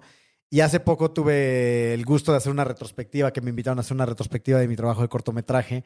Y fue muy lindo ver como todo ese, ese avance. O sea, al final, pues llevo nueve, nueve cortometrajes, tres largometrajes, sin contar todo lo de televisión y cosas así Casual. que había mucho, ¿no? Entonces, siempre los inicios de cuando veo cómo empecé a abordar el género, eh, me llama mucho la atención. Hay un cortometraje que le tengo mucho cariño que se llama Bestia, eh, que tiene que ver con, es un homenaje a todo el cine B de Ross Meyer, que tiene esta cosa de los 50, pero que aparte tiene este género de entre zombies y caníbales y una cosa muy extra, es una cosa rarísima Ajá. pero que me llama mucho la atención de que a la gente ese corto, o sea, como que no le fue nada bien en festivales. Fueron proyectos que así como que pasaban desapercibidos, pero que con el tiempo la gente le ha agarrado mucho cariño y que me siguen pidiendo así como, ¡Qué es que queremos proyectar! Bestia. Claro. Entonces, entonces me siguen pidiendo mucho ese corto, a pesar de que lleva muchísimo tiempo. Oye, ¿y ese Em, corto dónde lo puede ver la gente? Está abierto, todo mi material está disponible en, en YouTube y en, mi, sitio- y en mi página de internet. ¿Qué hay Ya todos mis cortos. Es eh. Carlos Meléndez, director, porque luego además terriblemente estoy muy vinculado a mi nombre con políticos y cosas así. Te sale así como de, buscas Carlos Del Meléndez y es de. Otro los terror. Panama Papers. yo, no, Otro es- terror. ese no, ese es el terror. Es mi verdadero terror. Entonces es como. Qué no, no. loco. Ok, cine. Este, pero en mi, sí. en mi página de internet está el link a todos mis cortos. Ahí Oye, están qué todos chido, porque fíjate que una cosa que a mí me duele mucho de pronto es que estas, estas cosas que puedes ver en festivales, de pronto ya no las, Claro. ya no las encuentras. Y hay tantas cosas, no solo de Totalmente. México, sino de otros países que dices, güey, ¿por qué no lo puedo Totalmente. ver? O sea, y Filmin Latino es una plataforma que sí tiene mucho de ese material, ¿no? Hemos hecho algunas recomendaciones aquí, pero de pronto dices, güey, todo el trabajo que está haciendo Banda tan chida debería estar más a la mano. ¿no? Totalmente. No sí, solo- no, yo todo lo tengo abierto ya en, en internet, excepto los que están festivaleando, pero todo lo demás lo tengo ya abierto en, en YouTube, en Vimeo, ahí, ahí están. Entonces, y además quieres que, que se sigan viendo, ¿no? Sí, Entonces, claro. por supuesto. es, es muy padre. O sea, de ahí, por ejemplo, tengo un proyecto que fue. eh, se volvió cortometraje, que se llama El Huésped, pero que en realidad era un piloto que hace muchos años intenté sacar una serie de terror en México y era lo mismo de cuando todavía no estaba tan de moda y todas las televisoras me dijeron, es que el terror en México no vende, no es atractivo. Sí. Y fue, o sea, con el tiempo era así como de, se ha demostrado todo lo contrario. Quinceava temporada de lo que la gente cuenta, güey, ¿no? Exactamente. Y era así como de, oigan, Sí, por amor sea, de Dios. Claro que vende, güey. O sea, ¿no? Todo el tiempo era siempre así esta cosa como, de, es que el terror, es que el terror, es que el terror. Te digo, el, el prejuicio al terror Claro. es súper vigente. Claro, Súper claro. vigente, ¿no? Y lo que decías hace rato, ¿no? O sea, sí, a nosotras también nos ha pasado, a mí también, que hay mucha gente muy escéptica, ¿no? Que como que minimiza este tipo de relatos. Siempre. Güey, Maldo y yo lo vemos de una manera tan rica, güey. Incluso en la misma forma en la que alguien te cuenta el relato ya es tan Es lo que te valioso, decir. Ahorita güey, que estaban ¿no? contando el relato, lo más bonito, así lo que más me gusta a mí del, del- del género de fantástico y de terror es esta cosa de la fogata del ven. Claro, es el único güey. género que te puede provocar esa expectativa de, ¿sabes qué le pasó a mi tía? Y ya está todo el mundo abobado en la mesa de, ¿qué le pasó? Llegaron a visitar y todo el mundo, ¡Ah! no mames. O sea, es el único género que de entrada o sea, es, la historia de la fogata, es lo más primitivo, es lo más así. Sí, volteó cierto. y no había nada. Y todo el mundo, ¡oh! y además de que es la cosa más trillada del mundo, ¿no? Sí, nunca hay nada. Entonces es como de, y, seguimos de, no manches. No o sea, es- es- sigue siendo tan Claro. primitivo, tan primitivo, porque el miedo, pues como decía Lovecraft, o sea, el miedo es lo más auténtico y es la emoción más humana, más que el amor. Y él dice, cierto. naces con miedo, naces gritando. Sí. O sea, el, el- entonces, el miedo es lo primero que sientes al llegar al mundo. Por eso, pues, el, el hacerlo del lado... Y luego creces y te das cuenta que estuvo bien tener miedo. Exacto, que estuvo bien tener miedo. Y que es mejor todavía verlo de frente. Y que es mejor afrontarlo, totalmente. sí. Y de hecho también, pues justo Janice y yo nos gustan estas historias por el, por, por esto, ¿no? Por el, el sentido de decir, güey, ya vemos todo lo que hay aquí, eso ya lo vemos. Pero si alguien viene y me cuenta que vio algo que yo nunca he visto, claro que quieres Exactamente. que Por claro, supuesto que quieres saberlo, Sí, claro, por supuesto Y que para sí. nosotros es, güey, estás en otro nivel, güey. Sí. Estás en otro Qué nivel. Y mucha bandita aquí en el podcast nos dice, güey, con ustedes me siento justo en una fogata o dentro de su casa compartiendo la galletita, la chelita. Ahorita estamos tomando mezcal con refresco y hielitos, refresco de tamarindo, porque hace un chingo de calor, güey. sí. No, ya estamos en el ese- infierno, casi, casi, güey. Nos estamos sí, sí, sí. acercando. Sí, Tal cual. oye. Oye, Carlos, entonces, eh, antes de pasar a la siguiente sección, ¿qué te parece si nos cuentas eh, nada más alguna otra recomendación tuya como de películas, cortometrajes tuyos Sí, para que vea la bandita después de esto? Totalmente. O sea, igual eh, tengo un largometraje que se llama Histeria, que está en Amazon Prime. Ajá. Este, que ese es, es un tema más denso porque ahí sí es thriller psicológico, pero tiene mucho, mucha carga social de cómo la violencia que nos rodea es capaz de deshumanizar a las personas. Entonces, Wow. eh, fue una peli que le fue también muy bien en, en- en festivales, que también encontró como su lugar en el, en el género de terror, pero que también tiene un reflejo muy fuerte de todo lo que es la violencia en todos los niveles, en, en- en estas, en- en- específicamente en la Ciudad de México, pero Sí, en el sí. mundo entero, ¿no? O sea, que tiene que ver con la deshumanización y, y la, y la deconstrucción de las personas. Ok, ok, pues ya saben dónde. Y vamos a pasar a la siguiente sección, Bueno. amiga. ¿Me toca a mí, verdad? ¿Es No. esa o a ti te toca? A mí me toca. Eh, bueno, en, ¿qué esta, en esta sección, en esta siguiente sección que se llama Terror en Corto, pues Ajá. Gelato nos manda este terror en corto que él es alguien que trabajó en, en el cine, o sea, de- pero en las salas de cine. Entonces, como que así, Ok. ¿no? Y nos cuenta historias que pues sucedieron, le sucedieron mientras él trabajaba en estos lugares. Entonces vamos a dejar que él cuente la historia. A va. ver, pues. Les mando un saludo desde acá de la poderosa Iztapalapa. Uh. Este, les mando esta historia, me la contó un compañero eh, de trabajo cuando yo estaba en el cine, nosotros limpiábamos las salas. Él me comentaba que el cine es un lugar donde hay muchas energías porque pues la gente ríe, llora, se emociona mucho, se espanta y así, ¿no? Y me dice él que es un lugar donde guarda mucha energía. Entonces, este, me dijo que le pasó una vez que le tocó estar solo, este, ya en la noche y le quedaban algunas, este, salas todavía que limpiar. Eh, salió una sala y este se va, se dirige mi compañero y pues se queda afuera ahí esperando a los clientes y salían con él recogía sus charolas, la basurita y ese tipo de cosas. Cuando ve que deja de salir gente, pues ya se mete como tal para poder ahora sí este limpiar este entre las butacas, las escaleras, pasillitos y así, ¿no?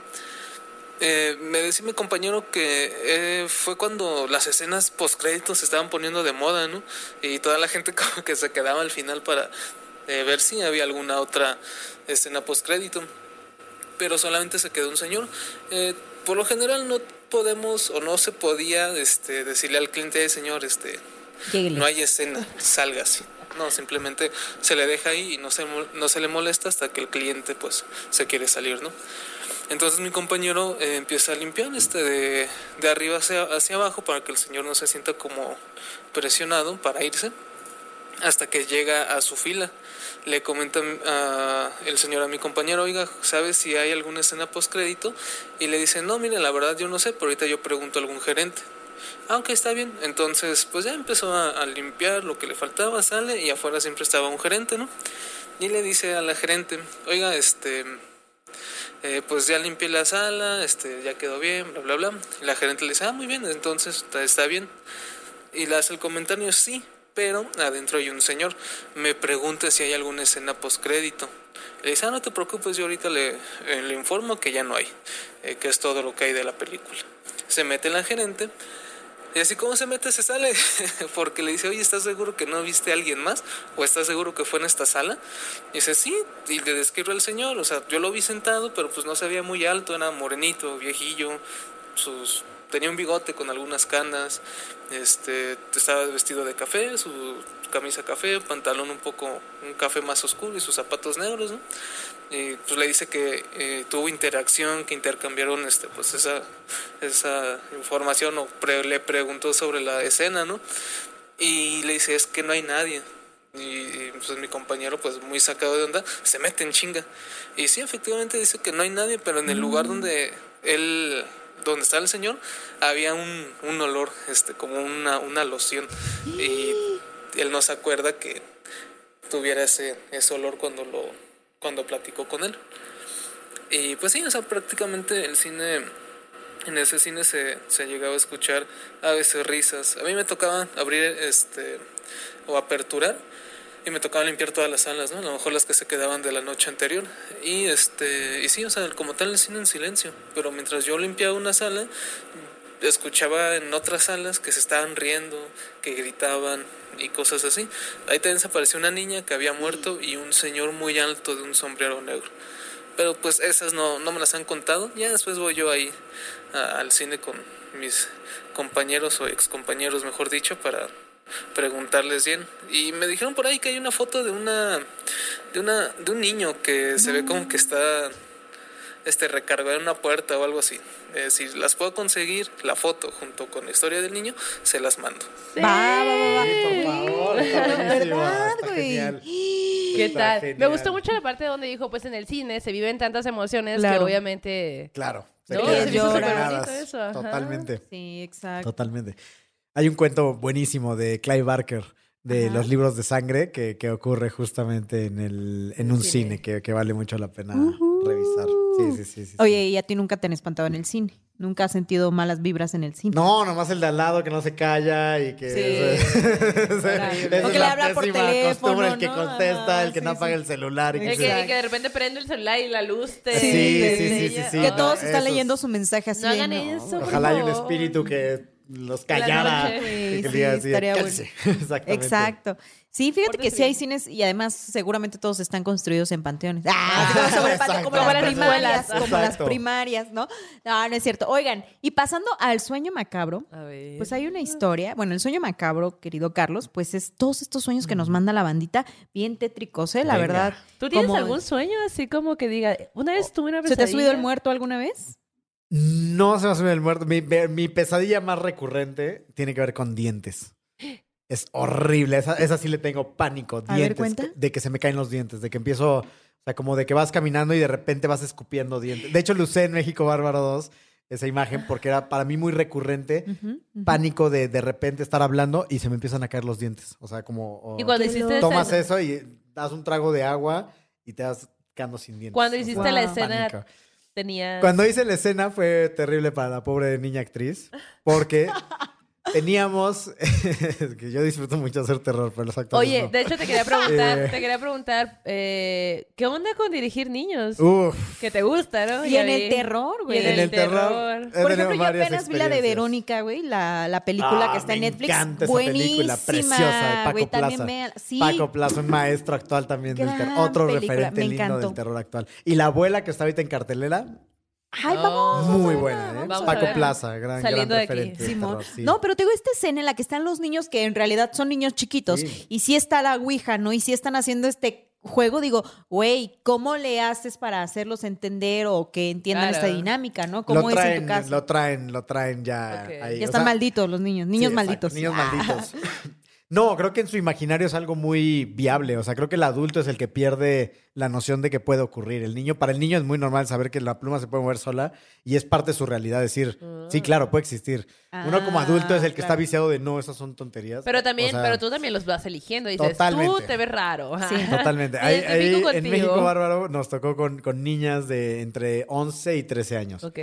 Y cuando les contamos lo que tenían que hacer, ellas así, sí, yo quiero hacer terror, va a estar increíble, no sé qué. Ay, Y era qué un corto que es sumamente grotesco, violento, sangriento.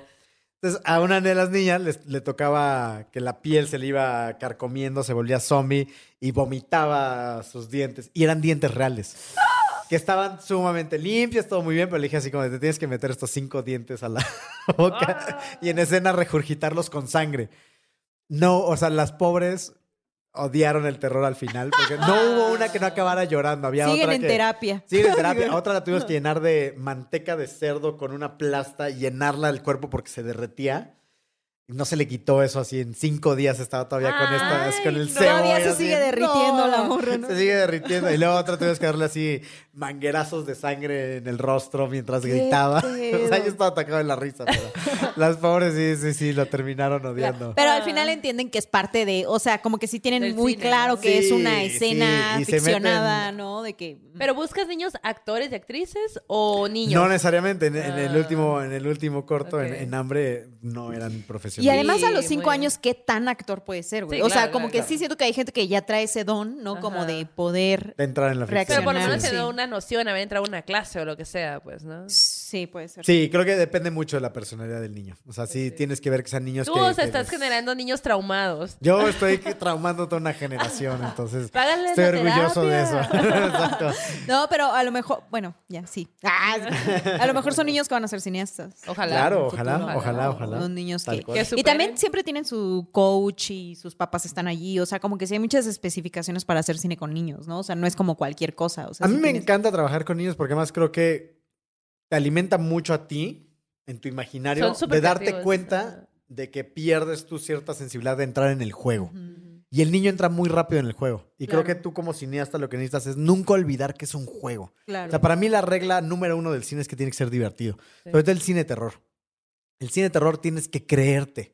Y ahora que estaba haciendo esta serie que se estrena este año en, en Netflix, En En el Netflix. este, de ¿En qué terror, mes? ¿En qué mes? eh, en octubre. Uh, En se- septiembre o octubre se está estrenando te este proyecto. Ajá, vente de nuevo Lo y ya hablamos nos porque cuentas además detalles. es para mí un, un- un- es, es un gran proyecto. y estoy con otros dos directores que yo admiro mucho. Ah, que sí, que maestros del terror latinoamericano, que sí me sentí muy honrado de, de compartir silla con ellos. Qué Entonces, chido. pero por ejemplo con los actores en Colombia, era muy importante para ellos meterlos en la ficción. Y- yo todo el tiempo les decía, es que no olvides que es una peli de terror. Entonces, cuando tú caminas, tienes que volver a sentir lo que... Tienes que entrar Claro. en el juego del terror. Y era muy interesante cómo muchas veces nos negamos. O sea, nos negamos Sí. al miedo. Nos negamos, Sí. le- o sea, le huimos al miedo. Así es. Y esa es la cosa de, de- por eso esta, esta mesa es tan, tan, tan bella, porque es no, Sí. escuchémoslo, vamos a absorberlo, Claro, es, entrar en el juego. Qué Es- padre. Güey, ya quiero ver ese Yo proyecto, güey. Ya voy a Sí, anotarlo sí, acá en mi agenda que nos vas a aquí lo venimos a hablar y Sí, nos vas a invitar a la grabado, va a estar en. YouTube. Sí. No puede no pasar. ¿eh? Quiero que Exacto. sepas. promesa, Exacto. promesa. Oiga, y entonces íbamos a escuchar el sueño, El ¿verdad? sueño, Sí, es cierto, ya se me habían ido las cabras al monte, perdonen ustedes. Bueno, el caso es que este eh, sueño nos lo manda Manuel Flores y Manuel Flores nos dice lo siguiente antes de ponerlo. Saludos, morras, morros, morres. Espero que se encuentren muy bien. Quiero compartirles un sueño que tuve hace años en la universidad y que es por mucho el sueño que más miedo me ha dado. Tanto así que al despertar lo primero que hice fue contarlo a una amiga. Espero que les guste y tengo más. Si bien no son tan macabros, sí funcionan como un guion de película. Ah, a Les mando un gran abrazo y muchas buenas vibras. Así que vamos a Tomar nota, a escuchar. Sí, sí, sí. Va, va, va, vamos a- va, va, va, va. Va, va, va, va, va, va, va. Pa, pa, pa, pa. Yo soy una persona que, pues no me ha sucedido realmente nada paranormal, Dices. hasta donde yo recuerdo, Jura. pero en el ámbito de los sueños sí está muy fumado. O sea, sí, soy una persona que sueña bastantes cosas fumadas, muy fantasiosas, pero eh, entre una de ellas, yo creo el sueño más terrorífico que tuve fue en la universidad. Y ahí les cuento cómo está. Pues yo vivía en una unidad habitacional que era propiedad de la universidad en la que yo estaba y en la que forzosamente tenías que compartir tu cuarto con otra persona. Para ese entonces mi compañero estaba de viaje de estudios, entonces pues yo estaba solo. Ya empezamos mal. Em, Sí, güey. se da la noche, yo me acuesto a dormir y en, las, en los cuartos pues había literas, ¿no? Eh, yo dormía en la litera de abajo, la litera estaba pegada a la pared y justo esa pared pegada a la cama tenía un enchufe. Yo siempre conectaba el cargador de mi celular y dejaba cargando el celular este, en la noche. Esta vez no fue la excepción. Y bueno, yo me acuesto en posición fetal, eh, con dirección, bueno, volteando a ver hacia la pared, y me quedo como con el celular entre los dedos, como entre las manos. Pues bueno, yo recuerdo que cerré los ojos, de repente como que sentí el peso del sueño y de repente sentí como que esa sacudida de que despiertas en mitad de la noche, ¿no? Eh, de inmediato yo tomo el celular, lo intento desbloquear, pero no enciende la pantalla. Y digo, bueno, mm, se me hace que no, no lo dejé bien conectado y se descargó completamente en la noche. Entonces intento encender la luz, pero no encendía.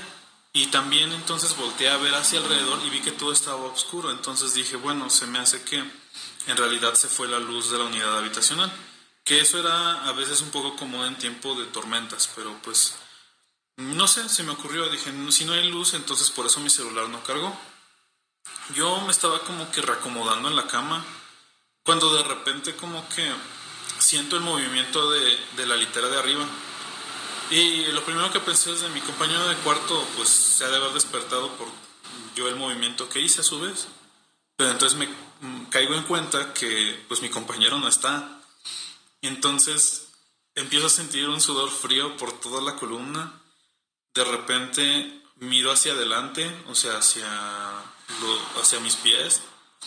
Veo más o menos de la parte que se suma de la litera de arriba y de repente empiezo a ver unas, unos dedos que terminan en garras afilados que van posicionándose, bajando poco a poco de la litera y como una especie de, de cabellos largos como, como si alguien intentara asomarse de cabeza y justo cuando estoy a punto de verle el rostro a esta cosa, vuelvo a despertar. Vuelvo a despertar en, en la misma posición fetal, viendo hacia la pared, con el celular en las manos, y digo, ok, eso fue un sueño raro. Pero entonces cuando intento desbloquear el celular, la pantalla no enciende y vuelvo a checar los, los, este, los conectores de la electricidad y tampoco hay luz. Volteo a ver y todo está de nuevo pues este, en completa oscuridad. O sea, solo, solo parece que, que sale, mm, que se ve como la luz de la luna llena, por así decirlo. Se ve una tenue luz de afuera, pero no, no de una lámpara, o sea, no de algo cercano. Y esta vez yo pienso que otra vez esa cosa se me va a aparecer, pero de repente empiezo a escuchar como, como si tocaran la, la ventana. Sin embargo, pues esto tampoco puede ser porque yo vivía en un tercer piso donde no había forma de que, de que hubiera alguien. Y de hecho yo veía la sombra como de un árbol, pero el único árbol que estaba ahí era de un durazno que no pasaba del primer piso. O sea, era un durazno muy, muy, muy este, chaparrillo. Entonces de repente empiezo a ver como estas ramas empiezan a formarse en brazos en más extremidades y de repente empiezan como que a arañar el cristal. Entonces yo me asusto mucho, cierro los ojos y vuelvo a despertar en la misma posición fetal, eh, volteando a ver hacia la pared, agarrando el celular y lo mismo, vuelvo a intentar desbloquearlo, eh, no, no prende la pantalla, yo intento checar la conexión de luz y bueno, este sueño se empieza a repetir y repetir y repetir y siempre con terrores diferentes. En uno de ellos, de repente me levanto para checar que en efecto se fue la luz y cuando estoy a punto de abrir la puerta de mi cuarto, de repente alguien empieza a querer entrar a la fuerza, empiezan a golpear, a dañar, se empiezan a escuchar como quejidos y vuelvo a despertar. En otro, de repente, eh, los dedos no aparecen de arriba de, de la litera, sino como si alguien quisiera asomarse desde abajo de mí. Em, y así se va. Yo no miento ni exagero cuando digo que perdí totalmente la cuenta de cuántas veces desperté y en la misma posición, en la misma situación, una y otra vez y siempre, siempre con un terror diferente. Si algo puedo, no puedo asegurar el número de veces que sucedió, pero sí puedo asegurar que todas y cada una de ellas fue diferente y siempre me encontraba con un terror distinto y cada vez que estaba a punto de enfrentarme a él, despertaba en esta especie de loop. Y pues yo ya estaba al borde del llanto, ¿saben? yo ya estaba sumamente desesperado porque yo creía que no iba a despertar. Esto, los sueños generalmente a mí me ha pasado más con las pesadillas porque es lo que más recuerdo, que pues sí que eh, sientes una historia de trasfondo detrás del sueño, pero sabes en el fondo que no llevas mucho tiempo soñando una vez que te das cuenta de que es un sueño. Y esta vez no, yo me atrevo a decir que experimenté el infinito en estos sueños, una y otra vez. Y de hecho, ahora que intento recordarlo, las últimas, ya las últimas secuencias en las que yo despertaba y, y sucedía todo esto, pues eran repetitivas, o sea, era, bueno, no repetitivas de lo que sucedía, sino era un, me espantaba, despertaba, me asustaba, despertaba, me asustaba, despertaba, hasta que en una de esas, pues el celular enciende, el celular enciende y dije, bueno, creo que ya es ganancia, intento encender el conector, el, el enchuf, bueno, el, el contacto de la luz y pues por fin enciende. Y ahí me doy cuenta de que pues estaba soñando, de que por fin había logrado despertar, pero no conforme con eso, rápido me conecté, pues a ver quién estaba conectado, al menos en Messenger, este, de mis amigos, y solo encontré a una amiga. Eh, le hablé, le dije como de, oye, este, ¿estás ahí? ¿Puedo hablar contigo? Y me dice, sí, ¿qué onda? ¿Qué pasa? Y le digo, oye, eh, me sucedió algo súper raro. Y ya le conté un poco, pues leve, más o menos como estuvo Lon y me dijo, ah, no manches, ¿cómo crees? Bueno, intenta descansar, ¿no? Yo ya no quería dormir. No, o sea, pues, se los no juro que yo desperté llorando. Y de la desesperación, pues. Entonces, bueno, por cansancio me terminé quedando dormido, la pesadilla no se repitió y lo primero que hice al despertar con la luz del día entrando por la ventana fue checar que los mensajes con mi amiga existieran y en efecto existen. Entonces, pues, eh, pues ese fue el sueño. Es por mucho el sueño que más me ha aterrado y quizá no tanto por lo que contenía, sino por lo que significaba, por lo que representaba, que era este no poder despertar. Claro. Y pues bueno, tengo otros sueños. eh, también, por ejemplo, desde chico yo soy muy eh, susceptible a las pesadillas. Y un dato curioso que no sé si ustedes sepan o alguien más en la, pues en la audiencia, ¿verdad? En los escuchas, eh, haya experimentado y era que cuando yo era niño, si yo dormía con los brazos cruzados eh, sobre el pecho, era 100% seguro que yo iba a tener una pesadilla esa noche. Había Pero bueno, no lo he intentado sí. desde que tenía como ocho años, así que quién sabe. Pero bueno, eso era todo el aporte. Les mando muchos saludos y espero que pues les guste. Güey. Te mamaste, güey. No Te mamaste. Aparte, me encantan las historias de Loop. Totalmente. Me encantan, güey. Están bien perras, güey. El Pero digo, miedo qué a la horrible, imposibilidad Qué de horrible que salir. le pase, ¿no? o sea, Claro. qué Totalmente. horrible. Me recordó mucho el, el- el final de- del volumen 1 del cómic de Sandman, en el que eh, un grupo de humanos encarcelan al dios de los sueños Ajá. eh, para tenerlo atrapado y controlarlo, el mundo de los sueños.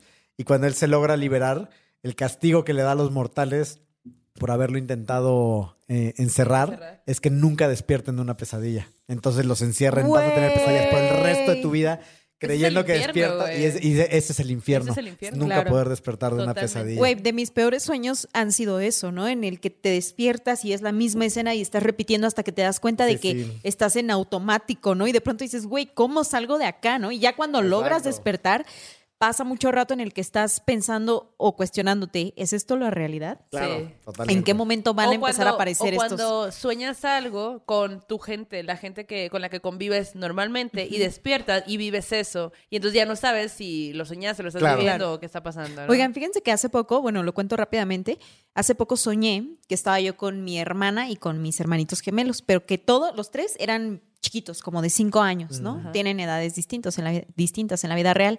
Y que estábamos como en una montaña, pon tú de Bolivia o Perú, eso era mi idea en el sueño. Estábamos en la cima de una montaña en- y enfrente de nosotros había otra cima de montaña, así como que había un llano, ¿no? Ahí en medio y luego el- un valle en medio y luego la montañota enfrente, ¿no? Y gigantescas. Un sol enorme, ¿no? Así como al atardecer, bonito, así como que un ambiente muy locochón. Y de pronto mis hermanos y yo veíamos que entre esta montaña donde estábamos y esta otra montaña, la de enfrente, había como unos hilos transparentes, como, sí, unos hilos transparentes. Y en medio había unos títeres gigantes que emulaban figuras humanas Ay, que estaban no. hechas como de como si fuera de PET, como de plástico Ah, transparentoso también y eran figuras que bailaban en el aire, güey, así tan tan tan y eran movidas desde las montañas. Las Órale. montañas movían los hilos de estos títeres, güey. Estaba increíble el sueño y yo les explicaba a mis hermanos eso, les decía, es que son las montañas las que se hacen bailar, no, como que teníamos poderes en el sueño, ¿no? Entonces era como muy normal, ¿no? Entonces yo les decía, es que las montañas tienen estos dones de hacer bailar a los títeres, ¿no? Y escena siguiente, estaba caminando con ellos, igual en la montaña, y veíamos a un gato blanco gigante. Y Ah. entonces yo les decía a mis hermanos, tenemos que convertirnos en lagartijas y espantar al gato. Entonces yo les enseñaba a mis hermanos a convertirse en lagartijas para Ah. espantar al gato. Y eso fue mi sueño. Qué loco, yo, qué mm, padre. pero- tú eras la persona macabra que aterrorizaba a otras No, no, personas. no, no. O sea, no había como nada macabro, solo como que era un mundo en el que estas cosas mágicas eran normales y ajá, cotidianas. sí. Ajá, Pero sí me pareció como muy impresionante esta imagen de los títeres humanos Qué hechos loco. de Sí, claro, plástico esa bailando. Y no estaban en el Sí, piso, claro. estaban en el aire, güey. Y eran los, las montañas las que los movían, güey. Muy linda, loco, está güey. padre Sí, sí, sí, me, gustó mucho Gran viaje. Sí, sí, sí. Pues de hecho es muy linda la historia de Guillermo del Toro de por qué hace terror. Porque él justo tenía sueños lúcidos, que es que tienes como conciencia dentro del sueño o puedes, eh, estás, es- estás despierto dentro del sueño. Y entonces él cuenta que él de niño eh, veía monstruos que nunca lo dejaban ir al baño. Entonces cuando era muy pequeño, siempre que quería ir al baño, ve, algo salía de su armario y no lo dejaban ir. y entonces se no. orinaba en, la cama y lo regañaban, ¿no? Y cuenta él que un- una noche le hace un pacto a los monstruos. Y dice, si me dejan ir al baño, juro que les dedicaré mi vida a ustedes. Y dice, y esa noche pudo ir al baño. Y dice, y por eso, desde entonces hago cine de género. Ah. Guau. Y él por eso hace monstruos. qué Porque tiene un pacto. Y por eso es exitoso. Y por eso es nuestro tío. Es que ves tú, nuestro- sí, tú sí, le sí, pediste, es- tú le pediste un capricho a Dios en lugar de Exacto, en lugar de ir al baño. Yo también quería ir al baño. equivocado, Yo también lo que quería ir al baño nada más. Dije, Dios, déjame ir al baño. Ay, no, güey. Ay, no, qué Muy loco, güey. Oigan, Sí. pues bueno, pasamos a la sección de arte terror. Y en esta sección les quiero hablar de un fotógrafo llamado Joel, eh, Jo- Joel Peter Whitkin. Y este, este fotógrafo justo llegó al mundo del arte en un momento en el que nin- o sea, lo- los fotógrafos no solían como que ser exitosos ni, ni pasar, o sea, no, era- pasaban desapercibidos, vaya, ¿no? Entonces él, aquí les voy a poner un- unas imágenes para que las vean, para que le pongan cara. Eh, él haz de cuenta que logra, logró más bien, logró eh, hacer bello lo que no era bello Ujú. en ese momento. Él nació el- en 1939 en Brooklyn, Nueva York. Y bueno, tiene eh, papás judíos y, y algún- la situación con sus papás era como un poco conflictiva. Él tiene un hermano gemelo, el hermano es pintor. Eh, él, a él le tocó trabajar como fotógrafo de guerra en la guerra de Vietnam. Entonces, imagínate lo que le tocó ver, pues, ¿no? Y de ahí también te, pues, eh, pues, te causan cosas, ¿no? Entonces, los voy a dejar acá. Entonces, él, eh, después de la guerra, al volver, se hace freelance y eh, estudia escultura en, la, en una escuela ahí en Brooklyn.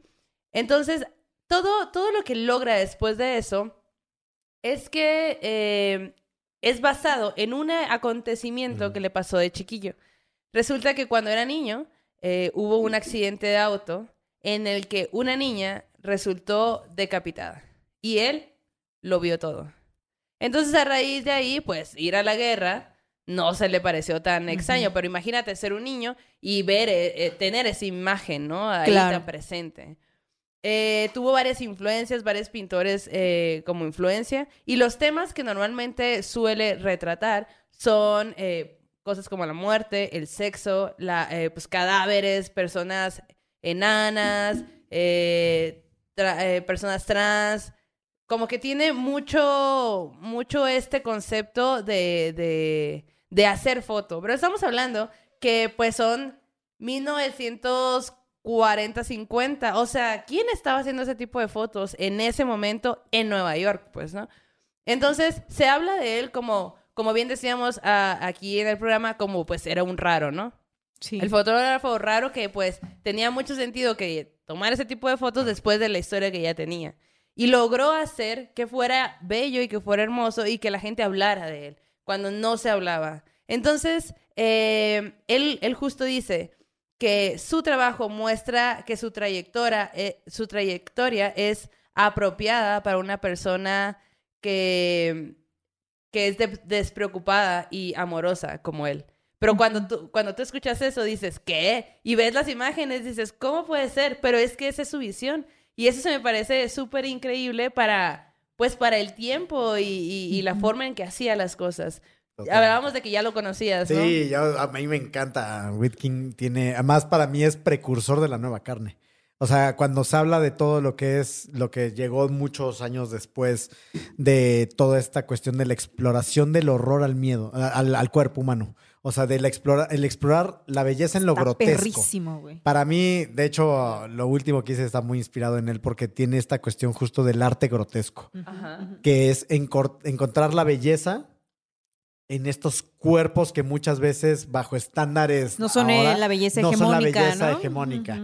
Y se me hace hermoso que encuentra justo esta belleza en, en- incluso en, en el grotesco al extremo, ¿no? Claro. Y que además dio pie a toda la generación beatnik rebelde de Nueva York de la época eh, y que inspiró a grandes cineastas, como de entre ellos Cronenberg directamente, o sea, la influencia es, es directa, ¿no? O Y sea, aparte nueva también la magia de la es- foto, ¿no? Yo hice foto mucho tiempo y, y como que luego dices, pero ¿qué puedo lograr haciendo foto? Y es eso, ¿no? O sea, es, sí, puedes hacer... eh, Güey, nada más que perpetuar algo, güey. Claro. o sea, Totalmente. para mí es una de las cosas más mágicas y maravillosas que sigue habiendo, Y güey. aparte, Llevas- él, él, él porque, o sea, su visión de, sí, o sea, los fotógrafos que existen en ese momento donde él vivía, pues hacen esto. Yo podría ponerme a hacer esto, pero prefiero dar mi visión y mi forma y mi y aportar a la fotografía desde este ángulo, aunque sea lo más raro que hayas visto, pero a mí me gusta y si a mí me gusta, va a vibrar con otras personas. Claro. Que un poco también es morras malditas, ¿no? A nosotros nos gusta y está vibrando con un montón de gente y eso está bien chilo de que Hola. Oli. Güey, o bueno, el Metínides o Metinides que acaba de que morir acaba de fallecer el 10 de mayo. y era nuestro Whitney, Güey, o sea, claro. Y era la- la- el, el encontrar la belleza en la nota roja, el encontrar la belleza en la muerte. Qué darnos- imágenes tan poderosas. poéticas, dolorosas, cuidadas y amorosas también. De pronto encuentro algunas, güey, de, de esto. O sea, él fue fotógrafo de Nota Roja, chilango, ¿no? Falleció el 10 de mayo, güey. Y el vato desde finales de los 40 estaba haciendo foto de Nota Roja. De Nota Roja. Falleció, entonces digo, también tenemos este referente, ¿no? Totalmente. Mexicano, Yo justo igual estaba Sí. pensando en Metinides sí, y dije, claro, es el fotógrafo que tiene, solo alguien con mucho amor puede retratar hacia la muerte. Sí, O sea, exacto. es, es, es, es brutal lo que él encuentra también con su lente Sí. con, en estos eventos tan trágicos, ¿no? De Sí, la roja. neta sí. Y es que fíjate, que, bueno, es muy criticada la nota roja, ¿no? Y, y muchas veces las la mayoría justificadamente, ¿no? Pero también hay gente que la Uf, aborda desde otras miradas, ¿no? Desde otros puntos de vista, ¿no? Incluso a mí hace años vi un documental que creo que ha de estar ahí en, en el YouTube de cómo era el trabajo de la bandita de la nota roja. Uno de mis compañeros del periódico en el Universal, él muchos años fue reportero de nota De roja y, es de esos que andan en moto, pero güey, cada que nos toca un evento le digo, güey, pasa por mí, Es güey. Ah, impresionante el no de mames, de, nota que te sube y se la sabe, güey. Porque pues la premisa es tienes que llegar primero, Primero. que la policía. Claro. Y entonces los, los vatos, los reporteros, normalmente vatos de la nota roja, así ellos se enteraban por las ambulancias, por acá de que los policías se saben todos los códigos, ya saben que es Sí, un sí. 61212, iba, estoy inventando, ¿eh? No, pero dice, güey, esto significa tal cosa. Y nosotros llegábamos y era llegar a la escena, tomar las fotos, ¿no? Para mandarla a tu medio y ya luego llegaba la policía. Los famosos 11. Ajá. Que ah, además bueno. eran lo- los 11, que eran 11 periodistas, pero que además tenían una ambulancia que ellos tenían para poder llegar, Más ponerla y poder llegar más rápido. Bueno. que, Qué es perros, impresionante. La historia de la nota roja en México es, Muy es cabrona, güey, muy Y cabrona. que justo, o sea, volviendo a Whitkin, lo que tienen es, y que es un poco lo que hace el Yalo italiano y Dario Argento,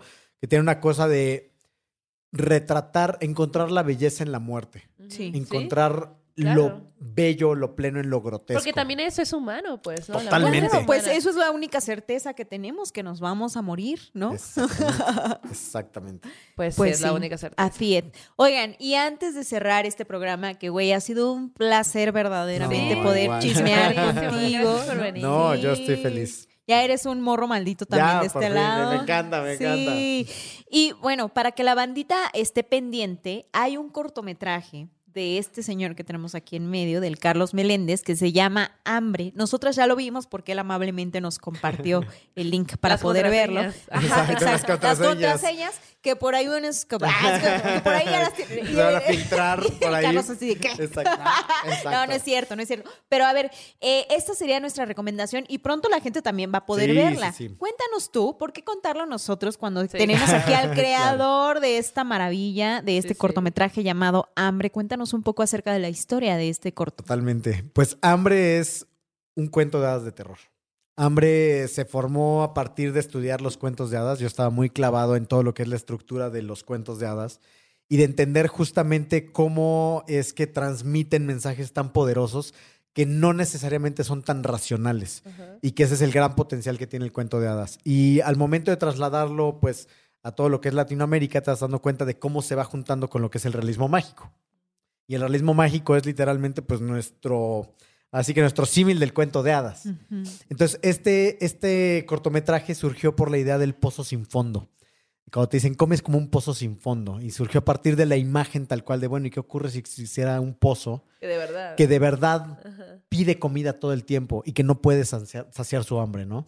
Y entonces este pozo que está inmerso en un pueblo, pues que se ha devorado todo este pozo, ¿no? Entonces el hambre que lo ha devorado todo y que le exige comida a un niño, pero el niño al no poderlo saciar, pues tiene que encontrar otra forma de, de, Hábil de el niño, ¿eh? Al final entendí todo lo que había hecho. Yo así de, defiéndete, güey. Haz Exacto, algo. Y al final exacto. dije, te pasaste de verde, güey. La venganza, la venganza. O sea, no, pero el vato lo planeó, el vato lo planeó todo. Sí, claro, güey. claro. Que Estaba no- poseído. Estaba poseído, exactamente. Ajá. Entonces, pues mucho lo que buscaba con este cortometraje era, por un lado, volver a lo que llamo yo como el cine puro, que es donde la imagen pura es capaz de contarte una historia. Y sí, Claro, porque Donde no hay así no hay como un diálogos, solo diálogo. no, el gran hay. reto era que hacer un corto sin un solo diálogo y que la pura imagen sea capaz de contarte la historia. Y nunca ¿no? te aburres, no se te hace lento, o sea, vas entendiendo todo perfecto y solo estás esperando a ver qué sigue, qué sigue, qué sigue. A mí me va a pasar, gustó mucho que fuera en un contexto que me es familiar, o sea, como que una tierra que es puede ser un pueblo, o sea, como que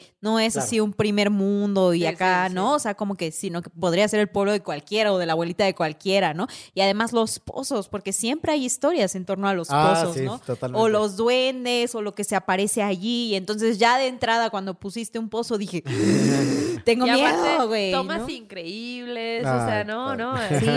Muy chuleado. ¿Cuánto tiempo te, te- te tomó ese cortometraje? Eh, ahorita está en festivales. nos Ahorita está en festivales, lleva 72 selecciones oficiales alrededor del mundo. Éale. Lleva como 14 premios. Casual. Todavía este año va a estar en chorro de O festivales. sea, todavía no lo pueden ver, es lo que nos está diciendo. y este, y pues fue, la- en realidad fue un corto que, o sea, surgió mucho por la necesidad de ya querer firmar después de la pandemia. O sea, cuando fue la pandemia que nos detuvo el proceso creativo a todo el mundo, o sea, yo estaba desesperado por levantar proyectos. Muchos de los proyectos que traía se cayeron, Oh. todos se echó para atrás y decía, no, es que necesitas filmar. Sí. Entonces fue como de, encontremos una historia, algo que podamos hacer. Esto se hizo en Hidalgo, que además tiene locaciones preciosas, eh, el estado de Hidalgo. Y, este, y fue algo que en realidad salió bastante rápido. O sea, lo hicimos el año pasado, pero fue algo que se escribió en enero, en febrero estábamos filmando y empezó a festivalear en septiembre del año pasado. Oye, Sí, el sí, niño del actor, ¿cómo se llama? Bien perrillo también. Damián, mi querido Damián, El mi querido Damián. Damián, que además Damián. es mi sobrino. Ay, güey. O sea, tú traumando hasta tu... Exacto, Traumando a mi sobrino. traumando Saludos, al sobrino. Damián. Exactamente.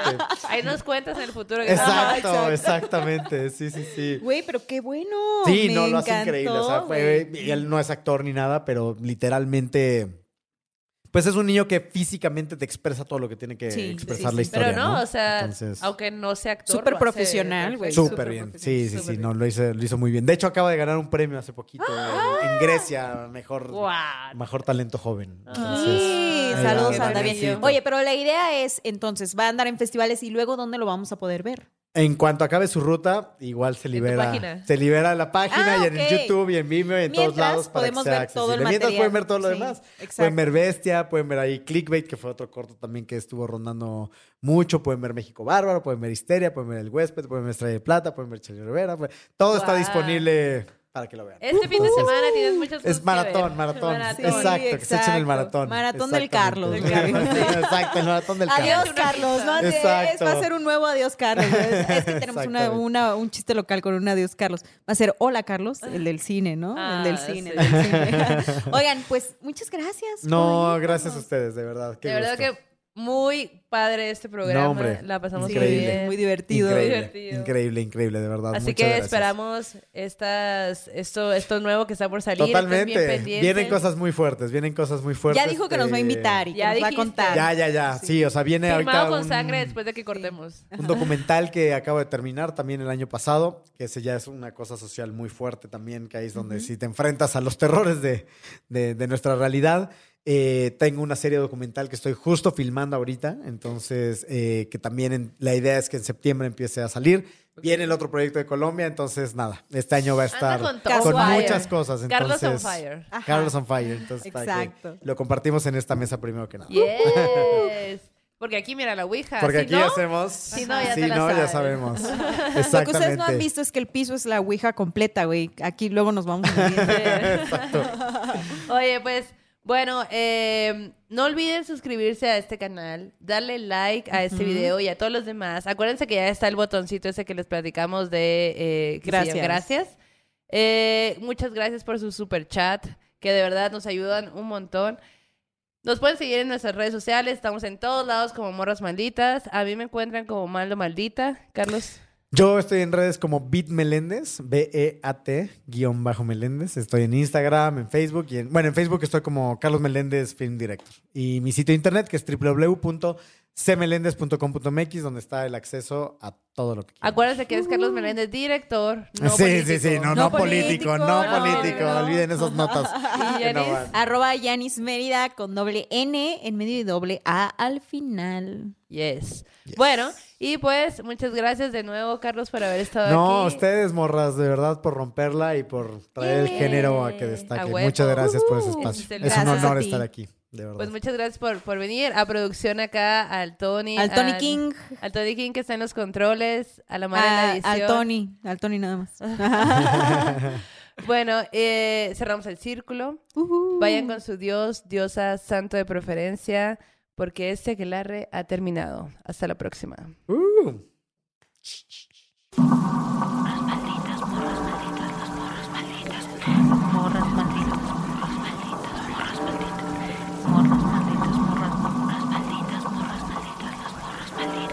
Hello, it is Ryan, and we could all use an extra bright spot in our day, couldn't we? Just to make up for things like sitting in traffic, doing the dishes, counting your steps, you know, all the mundane stuff. That is why I'm such a big fan of Chumba Casino. Chumba Casino has all your favorite social casino style games that you can play for free anytime, anywhere with daily bonuses. That should brighten your day a little. Actually, a lot. So sign up now at chumbacasino.com. That's chumbacasino.com. No purchase necessary. VGW Group. Void were prohibited by law. See terms and conditions. 18 plus. ¿Estás listo para convertir tus mejores ideas en un negocio en línea exitoso? Te presentamos Shopify.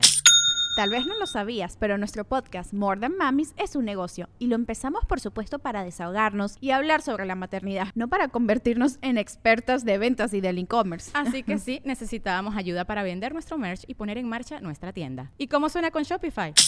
Llegó otra venta. Shopify es la plataforma de comercio que está revolucionando millones de negocios en todo el mundo. Ya seas un emprendedor desde tu casa o desde donde sea, Shopify es la única herramienta que necesitas para iniciar, administrar y hacer crecer tu negocio sin dificultades. Con Shopify puedo gestionar pedidos, envíos y pagos desde cualquier lugar, brindándote toda la información y estadísticas de tus ventas al detalle. Regístrate para un periodo de prueba con tan solo un dólar al mes en shopify.com barra sonoro, todo en minúsculas. Ve a shopify.com barra sonoro para llevar tu negocio al siguiente nivel. Shopify.com barra sonoro.